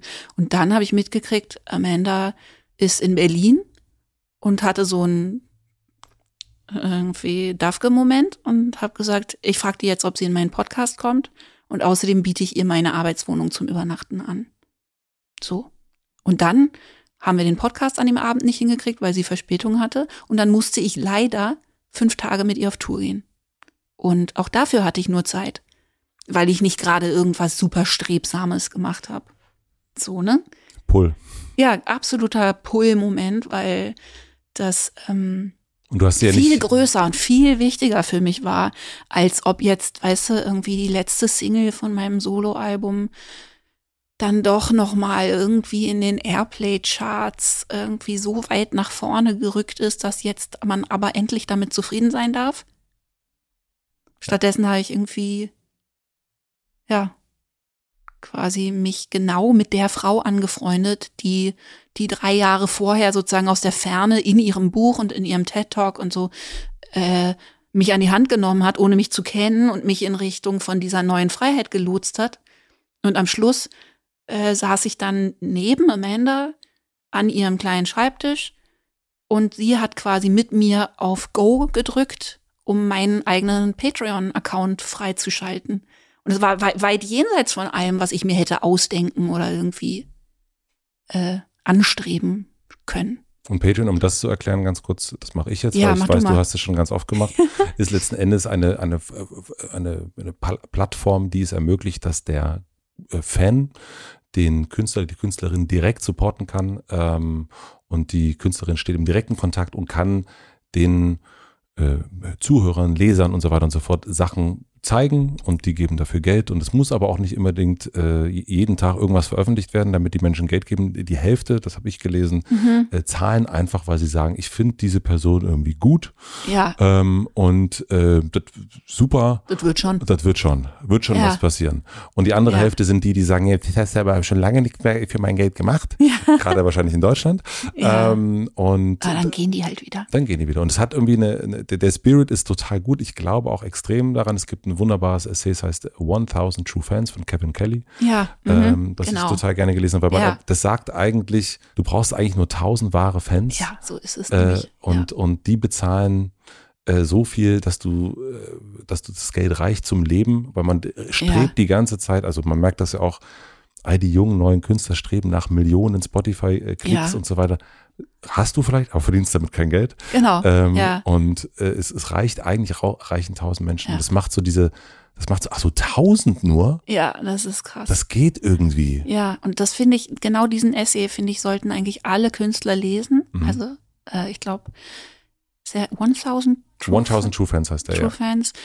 Und ähm, der wird auch immer wieder rumgereicht und empfohlen und so. Also ich würde den unbedingt lesen, weil das war auch für mich ein totaler Aha-Moment, weil ich mich immer schon, für mich hat sich das immer schon so falsch angefühlt, aber ich konnte es nicht benennen, dass man so viel von seiner Energie als Künstlerin dafür aufwenden soll, ähm, so, sagen wir mal, so unterschiedslos wahrgenommen zu werden. Weil Hm. es gibt ja in dieser ganzen Bekanntheit, ja, also sei es, dass die sich über Likes bemisst oder über Einschaltquoten oder über Spotify äh, oder so, da das man merkt das gar nicht, weil man weil es gibt keine Alternative dazu, aber niemand denkt darüber nach, dass es da keine Gewichtung gibt darin. Also es gibt keine Gewichtung, ob dieser Klick für dich in irgendeiner Form was wert ist und ob dieser Klick eine echte Art von Verbindung darstellt. Das heißt, das sagt nichts darüber aus, ob derjenige sich mit dir und deiner Kunst wirklich verbunden hat. Und ich kenne eben Bands, und du kennst sie bestimmt auch, die eben Millionen Spotify-Klicks haben, so einen richtigen Spotify-Hit haben, weil sie auf irgendeiner Playliste gelandet sind und dann im Herbst eine Tour buchen, total enthusiastisch und sich dann wundern, dass keiner kommt. Weil eben genau das passiert, dass diese Klicks nichts bedeuten.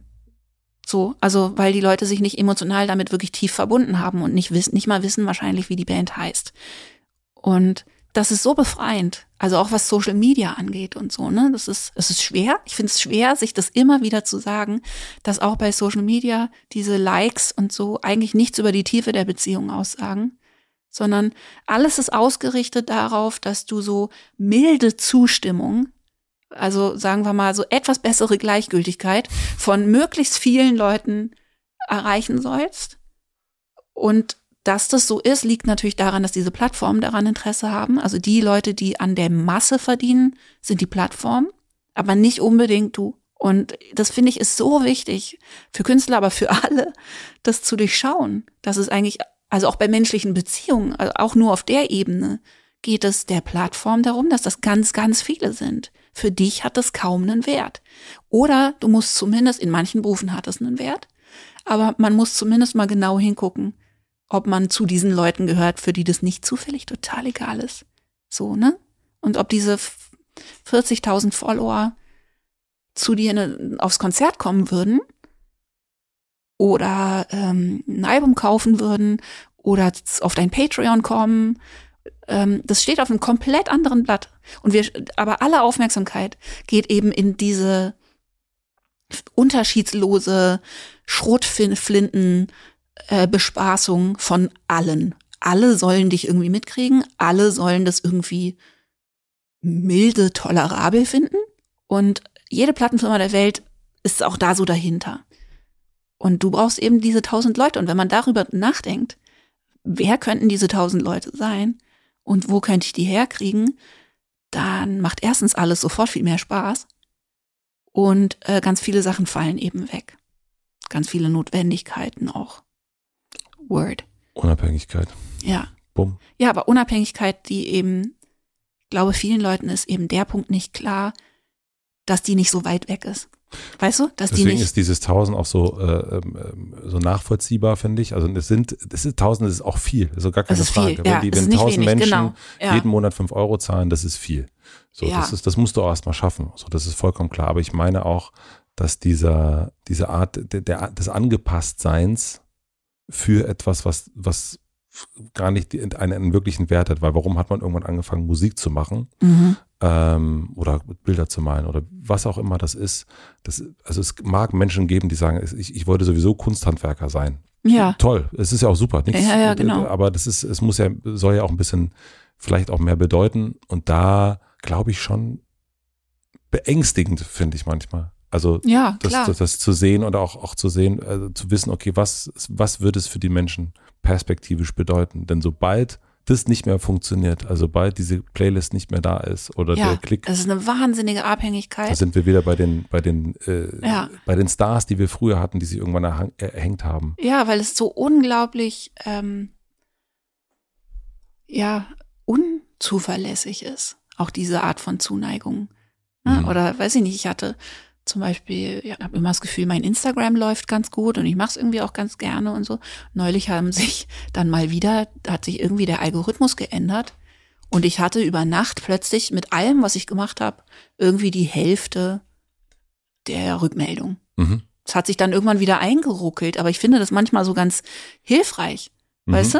Einfach immer mal wieder irgendwie daran erinnert zu werden, wie wahnsinnig unzuverlässig das ist und wie viel Energie wir aber da reinstecken. Ich finde es toll, dass Instagram Ja. das halt immer wieder zeigt, zu sagen, du bist übrigens sehr abhängig von uns. Ja, genau. Du bist übrigens, Abhängig. ja.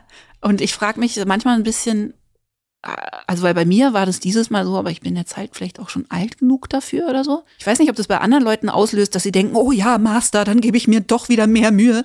Aber bei mir hat das halt den Effekt, dass ich immer mehr drüber nachdenke, ob ich das überhaupt noch machen will. Ich glaube, So. Da gibt es ein paar, Jetzt ein paar. die das aktuell durchdenken, dieses Spiel. Ähm, gibt es einen wiederkehrenden Traum, den du hast? Es gab einen, es gab einen, ich habe immer wieder von Haien geträumt früher und den habe ich tatsächlich exorziert durch das Schreiben von Echolot. Also äh, kommen wir schwimmen mit den großen Fischen und äh, tatsächlich, nachdem ich den geschrieben hatte, äh, haben die Haiträume aufgehört. Was ganz gut war, weil die waren eher bedrohlich. Die waren aber auch schön. Also die waren immer so eine Mischung aus bedrohlich und schön. Und jetzt habe ich jetzt wiederkehrende Träume. Weißt du, was ich für einen wiederkehrenden Traum habe? Und das ist so krass, weil der ist so Textbook. Den haben alle Musiker, den hattest du auch schon wahrscheinlich. Und zwar Hm, jetzt bin ich gespannt. na, das ist der klassische Traum äh, in Varianten. Ich muss zu meinem Konzert und zum Beispiel, ich höre die Band schon auf der Bühne, aber ich weiß nicht genau, wo die Bühne ist. Das Festivalgelände ist viel größer, als ich es mir vorgestellt hatte. Warum habe ich keine Hose an? Ich habe meine Texte nicht gelernt. Meine Texte sind im Backstage. Wo ist der Backstage? Ich habe meine Gitarre nicht. Ich glaube, der, äh, der Hals von meiner Gitarre ist kaputt. So, ne? Und die, also ein klassischer Stresstraum in Bezug auf Performance. Und den habe ich jetzt ganz lange nicht mehr gehabt. Und neulich hatte ich ihn mal wieder. Und dann habe ich sofort überlegt, was das jetzt bedeutet. Ich glaube, das war tatsächlich der Moment, weil ich ja eben gerade nicht singen kann. Und dann habe ich mit der Stimmtherapie angefangen und habe sozusagen das Fenster aufgemacht, dass ich das irgendwann wieder wollen könnte. Und sofort hatte ich diesen Traum wieder. Abgefahren. Ja. Aber den haben, den, den haben wahnsinnig viele Ich Leute. den Traum. Also, ja. ne, in irgendwelchen Abwandlungen. Meine schönste Abwandlung war, Bob Dylan steht im Graben und äh, souffliert mir meine Texte, indem er so Texttafeln. Ähm, Gibt es ein Video von euch? Ja, eben.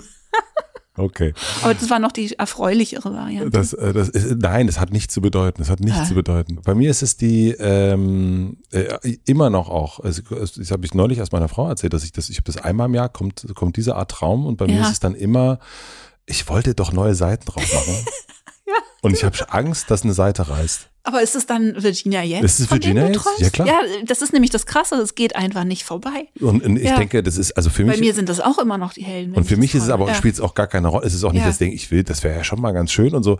Äh, eine 0,0. Ich habe keine, auch nicht, äh, und Stefanie fragt dann, willst du mal wieder Musik machen? So, nee, ist alles okay, ich bin happy. Keine Ahnung, warum dieser, ich habe auch, keine Ahnung, der Bass steht seit Jahren in der Ecke, nichts passiert damit. Und äh, es ist, aber es ist ganz cool, es ist irgendwie ich, immer wieder diese runtergucken, fuck, ich wollte doch die Seite wechseln. Scheiße. Ja, genau. Und du hast wenigstens eine drauf. Ja, vielleicht. Gut, ich habe noch drei schnellere Fragen für unser Ende, Ja, wenn du möchtest. ja, ja. Ähm, Warte, ich hole mir ein Glas Wasser. du hast mir Kakao mitgebracht oder dir und ich habe du hast ihn bisschen- nicht ausgetrunken, weil ich du hab- ihn ekelhaft findest, Nein, oder? der ist so, der ist, nein, es ist interessant, äh, äh, weil er so, je länger er hier steht, Ja, der desto, dickt der ein. dickt ein, auf jeden Fall ein. ja, das ist ein bisschen komisch. Das, hat damit zu tun, dass ich einen neuen Kniff gelernt habe. Ich mache da Cognac-Pulver rein. Also nicht Cognac, mhm, sondern Cognac. mhm. Und das ist so ein Verdickungsmittel. Und das macht das, wenn man da keine Milch reinmacht in den Kakao, was Mhm. ich ja nicht mache, der trotzdem so lecker sämig wird. Mhm. Aber wenn man den dann stehen lässt, dann wird er ganz schnell. Da wird er auch so- Beton. Daraus kann man jetzt ein Haus bauen. Ich baue dir ein Haus aus Kakao.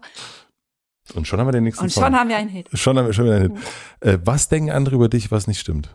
Na, einen Zahn habe ich jetzt gezogen, nämlich, dass ich immer so total äh, abgegrenzt und klar bin in allem, was ich will und nicht will. Das denken Leute von mir. Oder zum Beispiel, als ich zu Sing mein Song gegangen bin, Mhm. da haben auch äh, die Leute, also nicht die anderen Bands, sondern die die äh, Leute, die das da machen, die haben dann irgendwann nach ein paar Tagen gesagt, dass sie es toll finden, wie nett ich bin und wie gut man mit mir arbeiten kann, weil sie mich schon äh, einfach so weniger pflegeleicht und kratzbürstiger eingeschätzt hätten. Aber das ist, das ist, finde ich ja das Allerbeste, wenn Ja. das so, äh, es, es scheint sowas zu geben, wie so eine Art, ähm, so ein Ruf. Ja, also den gibt es auf jeden Fall. Es gibt klar, einen man Ruf. einen Ruf. Und ich finde ja. es total geil, aber, also eigentlich ist es viel erstrebenswerter, dass der Ruf richtig scheiße ist. Ja. Das ist richtig, du denkst Ja. so, äh, äh, wie heißt das, Cerdo Sumunchu, wo du denkst so, ja, boah, da kann ich keiner mehr was, weil, so, so, und dann denkst Ja. du, und dann kommt der rein und ist saunett. Ja, Und dann ist es natürlich so die, die, die es fällt ja, fuck, ja. Du bist, genau. also alle haben drauf gedacht, sitzen da, haben die ganze Zeit Angst. Ist das, hat, es, hat er den Rider, ist er richtig, haben wir die richtige Temperatur, Ja, Servus Muncho kommt genau. gleich. Ja. Und dann kommt er rein und ist nett. Das finde ich das, das Allergeilste. auf Aber jeden muss Fall, kannst du nur irgendwie, gewinnen. er muss es irgendwie geschafft haben. Also er ist ein Beispiel. Ja. Ich, bei ihm weiß ich es gar nicht, aber es gibt Menschen, die Ja. es geschafft haben, als absolute Angstperson wahrgenommen zu Also werden. das fände ich aber ehrlich gesagt einfach meinem Wesen nach dann trotzdem nicht so erstrebenswert. ja, es wäre irgendwie komisch, wenn nicht. Hast du den Kakao? Holofernes kommt. Hast du den Kakao? Genau. Der Hast geht du nochmal die- schnell. Hast du die handgeschnitzten Vögel aus äh, Karotte? Ja. Haben sie die richtige Größe? Hast du alle blauen M&Ms aussortiert? Was lernst du gerade, was du noch nicht so gut kannst? Außer Kakao. Lerne ich gerade, was ich noch nicht so gut kann? Hm. Für mich einstehen. Spanisch. Ähm, und Ordnung. Ordnung halten und so. Also bin ich nicht gut drin. Ich bin das Chaos halt, ne? Ja, und nicht, also genau, ich habe nicht die passende Veranlagung und ähm, habe aber sozusagen einen Gang hochgeschaltet, weil ich so denke, ich bin alt genug, ich kann alles lernen. Ja. Und die letzte Frage, die äh, ausgeliehen von Herrn Ferris. Ähm, ich habe ein großes Plakat am Alexanderplatz und Ja. du darfst entscheiden, was drauf steht. Was würdest du drauf schreiben? Also ich habe so ein paar Sachen, die ich ehrlich gesagt sogar vielleicht auch von Tim Ferriss habe. Mhm. Nicht von ihm, sondern von Gästen. Also Mhm. zum Beispiel Cal Newport, den ich total toll finde. Ähm, und jetzt weiß ich nicht mehr, wo ich es her habe. Hm. Also wer, wem ich so zukrediten sollte. Aber Steht dann, eins steht war dann unbekannt einfach. unbekannt. Ja, Hm. vielleicht finden wir es Finden auch noch raus. raus. Also eine Sache, die ich mir selber kalligrafiert habe, auch eine Sache, die ich versuche, aber nicht, noch nicht wirklich gut kann, ähm, ist Hell yeah or no. So als Maxime fürs Entscheidungen fällen. Das habe ich irgendwie auch aus dem Umfeld. Ich weiß wo, woher. Ich kann dich erlösen. Ja? Das ist von Derek Sivers. Ah, Da kommt's her. Sehr gut. Man muss es vielleicht kurz erklären, falls es sich nicht von alleine, Danke. von alleine erschließt. Zwei Nerds reden. Hell yeah or no bedeutet ganz schlicht, dass wenn man eine Anfrage oder irgendwas reinkriegt oder irgendeine Entscheidung vorgesetzt kriegt, dass man in sich reinhört und guckt, ob man ein spontanes, eindeutiges Hell yeah hört und sonst ist die Antwort nein. Und für jemanden, der eben äh, sich so oft auch Sachen verkauft, die eigentlich jemand anders möchte und eine Tendenz hat, sich eben Sachen auch wirklich schön zu reden, ähm, und sie, ich, ich habe lange immer so innere Debatten angefangen, weißt du, mit, Mhm. ich möchte das zwar nicht machen, aber was weiß ich denn schon? Und, Mhm. und das, äh, das funktioniert für mich sehr gut, das so abzuschließen. Das hat der- dadurch. Der Sivers, Derek Sivers auf jeden Fall sehr gut zusammengefasst, finde ich mir Ja, auch. ich Dass finde, das funktioniert sehr gut. ja, man hat so ein bisschen so dieses, äh, was sagt der Körper jetzt eigentlich? Ja. Und, und auch gerade wenn man ein Genau. Mensch ist, der, der, wo der Körper ja offensichtlich eine, sehr hohe kommunikative genau. Fähigkeit hat wie deiner, Leider. ähm, Ja. dann ist das eigentlich genau das Richtige. Und ähm, ich habe das, ich, vers- ich Ja. habe das in diesem Jahr auch priorisiert bei so Sachen, die so absurd und Spaß versprechen. Vor einer Weile hat mich einer meiner besten Freunde gefragt, er meinte, der ist 40, wird 40 Ja. und er würde gern, was hält, er sagte einfach nur, was hältst du davon, Las Vegas Adele? Und es war sofort so, yeah, hell yeah. yeah. Äh, äh, also wirklich natürlich Ja. das Schlimmste, was man jetzt machen kann. Wir, wir, wissen über Klima und so weiter Ja, und so fort und alles. Genau, alles, das sind, alles. aber das sind die Debatten, die danach kommen. Und in dem Moment war es Hell yeah und dann hat Adele abgesagt. Hm. Ähm, aber es war so, es war gar keine, es war gar keine Frage. Äh, Hell doch nicht. äh, hell doch nicht. Und das hätte ich vor einem Jahr nicht gemacht. Vor einem Jahr Ja. wäre ich so, na ja, und Einerseits, andererseits. andererseits und eine Woche weg und so und wer Ja. das und so für so ein Konzert. Also, aber dann war es irgendwie so, nee, wir pri- priorisieren das Hell yeah. Ja, geil. Ähm, Das ist ja auch so, gibt ja auch wiederum dieses Buch von äh, My Year of Saying Yes oder so. Ach, ich habe zu viele Sachen gelesen, wo ich nicht mehr weiß. Aber wo eine Frau das ausprobiert hat, ne? Immer zu einem Ja zu sagen, ist auch sehr interessant. Wobei bei mir sich dieses Hell Yeah or No hauptsächlich noch darauf bezieht, äh, Nein zu sagen am Ende, ne? Also zu überprüfen, ob ich was wirklich Ja. machen will. Und da gibt's noch eine Ergänzung, einen ergänzenden Tipp, den ich auch gerade in einem Podcast gehört habe. Ähm, und zwar sich zu überlegen, weil Anfragen beziehen sich ja oft auf irgendwas, was in drei Monaten passiert. Und das macht es unheimlich schwierig, äh, als die Person zu antworten, die man dann sein wird. Also man hat keine echte enge Beziehung zu dieser Person und denkt, na, das soll die mal machen. Und dann sagt man im Zweifel zu. Und äh, ich habe noch als Trick dazu gelernt, einfach sich immer zu fragen, wenn äh, diese Anfrage bedeuten würde, dass ich das übermorgen machen muss, würde ich es dann zusagen. Weil irgendwann Hm. ist übermorgen. Und Überraschung, du wirst im weitesten Sinne noch ein bisschen ähnlich drauf sein wie jetzt. Und es hilft total. Weil man dann nicht immer denkt, ach, oh, im November, was weiß ich denn schon. Sage ich mal zu, Ja, bestimmt. wird schon, dann werde ich jemand sein, der sowas machen möchte. Quatsch. Mhm. Weißt du? Quatsch. Sehr, sehr gut. Judith, schön, dass du das hier machen wolltest. Ja, das wollte ich sehr gern. vielen, vielen herzlichen Dank. Das hat total Spaß gemacht. Richtig schön. Fand ich, Schön. dass wir so, äh, wir haben uns lange nicht gesehen und äh, das, ähm, Wir haben, glaube ich, alle die gleichen Bücher gelesen. also wir beide, wir Ja. beide alle ja. Ja, oder? Wir beide alle ja. Ja. Äh, 4000 Wochen, Oliver Berkeman schon gelesen. Äh, Ganz stark. ach so, ja, klar. Ja, klar. Wahnsinnsbuch. Genau.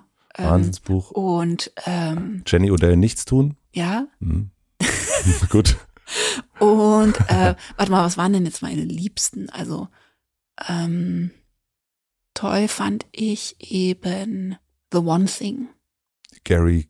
Gary Keller, Mhm. The One Thing, das fand ich wirklich ein transformierendes Buch für mich. Und ich finde das ganz interessant, weil bei Tim Ferriss ähm, ja viele Leute denken, ah, ist so ein Selbstoptimierungsguru und so. Und manchmal rutscht er da ja auch rein, so, Mhm. ne? Manchmal vergisst er es, glaube ich, auch selber oder seine Gäste sind dann so, ne? Mhm. Aber eigentlich hat er ja unheimlich viele Gäste, die einem beibringen wollen, wie man weniger arbeitet. Also, Beziehungsweise ähm, sagt, also ich finde immer so vor allen Dingen eher, aber das, was wir, was wir gerade hatten mit, mit Hell Yeah or No, also Mhm. wirklich zu überlegen, was will ich denn Was eigentlich? will ich, genau. Was will ich denn, was ich jetzt selber wirklich? Ja, genau. Und sich da so ein bisschen und nicht von dem, also das, das fand ich bei dem Nichtstun von Jenny Ja. Odell so toll, dass es eigentlich darum geht, also wenn du nicht ja. Bestimmst, worauf du deine Aufmerksamkeit legst, macht es auf jeden Fall jemand Macht's anders. definitiv im Zweifel das Internet, aber auf jeden Fall jemand anders. Ja. Ja. Und deswegen Mhm. ist es so wichtig, über die eigene Aufmerksamkeit zu bestimmen und zu sagen, ich Ja. lenke die jetzt darauf Genau. und das zu üben. Und äh, die war jetzt nicht bei Ferris zu Gast, ähm, aber so diese Gehört da Art, eigentlich noch hin. diese, das kann ja wohl nicht wahr sein. Und hast du auch die Sachen gelesen, die eher so, sagen wir mal, also auf eine Frauenzielgruppe gemarketet sind, wie ähm, Brene Brown? Ja, ja. Ja. Verletzlichkeit macht stark. leck Ja, das war ein tolles Buch. Dann haben wir Genau. noch, dann haben wir Byron Katie haben wir natürlich auch Ja, noch. genau. Geil, sollen wir einen Buchclub machen? Also ja, das ist, wir, haben, wir haben immer das, immer das Gleiche sowieso. Ja, genau. Äh, äh, so, das ist so ein bisschen. Wir geben eine Leseliste Eine in, die, Lese- in die Liner Notes zu dieser Folge. ja, ja, das auch, also die will ich auf jeden Fall. Und äh, dein Buch auch. Dein Buch auch. Danke, das freut mich sehr. Tschüss. Tschüss. Thank you. Das war Judith Holofernes. Vielen, vielen herzlichen Dank fürs Zuhören. Ich freue mich, dass es jetzt weitergeht, dass nach der Sommerpause wieder die ersten Gäste einchecken, eingecheckt haben und dass Judith da war. Es war für mich auf jeden Fall ein Flashback schon beim Lesen des Buchs. Ich war in Albanien, ich war wandern und tagsüber habe ich immer wieder darüber nachgedacht, was ich am Abend im Bett gelesen habe. Und da gab es wirklich, wirklich viel. Sehr, sehr interessant, diese verschiedenen Perspektiven von ihr auf diese Bandzeit, meine eigenen Perspektiven, wie sie das damals gemacht haben, wie wir das damals mit Virginia jetzt gemacht haben. Sehr, sehr interessant und auch sie, auch die Begegnungen jetzt hier mit ihr da nochmal tiefer einzutauchen, fand ich für mich auf jeden Fall einen idealen Start, um wieder reinzukommen. Ich hoffe, euch geht's genauso. Ich freue mich wie immer über Feedback, wie auch schon vor der Sommerpause. Am liebsten auf Instagram. Wo habt ihr die Folge gehört? Was sind die Sachen, die ihr daraus mitnehmt? Würde mich sehr, sehr freuen, wenn ihr mir das schicken würdet. Und natürlich auch, Judith war ein sehr, sehr häufig gewünschter Gast. Schreibt mir gerne in die Apple-Kommentare, welche Gäste ich hier so einladen soll in nächster Zeit. Für den Herbst sind schon sehr, sehr interessante Gäste eingebucht. Das wird auf jeden Fall interessant, kann ich schon mal sagen. Und ja, ich freue mich, wie gesagt, dass es hier weitergeht. Herzlichen Dank an Lena Rocholl für die redaktionelle Unterstützung, an Maximilian Frisch für den Mix und den Schnitt und an Jan Köppen für die Musik. Und jetzt gibt es noch eine kleine Werbung in eigener Sache. Vorher noch mal eine Werbung in anderer Sache. Und zwar das Buch von Judith, Die Träume anderer Leute, kann ich sehr, sehr, sehr empfehlen. Vor allen Dingen, wenn man irgendwie mit Kunst, mit Musik zu tun hat, ist das wirklich, wirklich, wirklich ein ganz, ganz, ganz fantastisches Buch. Habe ich so auch noch nicht gelesen, wie sie das aufgeschrieben hat. So, jetzt komme ich zur eigenen Sache und zwar habe ich auch ein Buch geschrieben, ein zweites Buch. Ich habe mich Anfang des Jahres zurückgezogen und habe mir die Folgen 100 bis damals 180, glaube ich, nochmal angehört und habe die Folgen rausgesucht, die bei mir den größten Aha-Effekt erzeugt haben. Die Folgen, wo ich am meisten rausgezogen habe. Und die Folgen habe, habe ich nochmal die Erkenntnisse aufgeschrieben und diese in das Buch gepackt. Das ist quasi die Fortsetzung vom ersten Buch, die Schule meines Lebens. Jetzt ist es die Akademie meines Lebens. Und die größten Erkenntnisse versammle ich da. Beim ersten Buch ging es hauptsächlich um Kreativität. Hier geht es um verschiedene Perspektiven auf die Dinge, die mich und euch vielleicht auch aktuell beschäftigen. Am 29.09. kommt das Buch raus. Ich freue mich sehr, wenn ihr mal reinlest, natürlich auch, wenn ihr es kauft. Es gibt es überall zu kaufen, wo man so Bücher kaufen kann. Erscheint bei Pieper. Und damit würde ich sagen, verabschiede ich mich für heute. Ich freue mich auf nächste Woche Mittwoch. Da checkt hier der nächste Gast ein. Ich wünsche euch noch einen schönen Tag, eine gute Nacht. Bis nächste Woche. Euer Matze.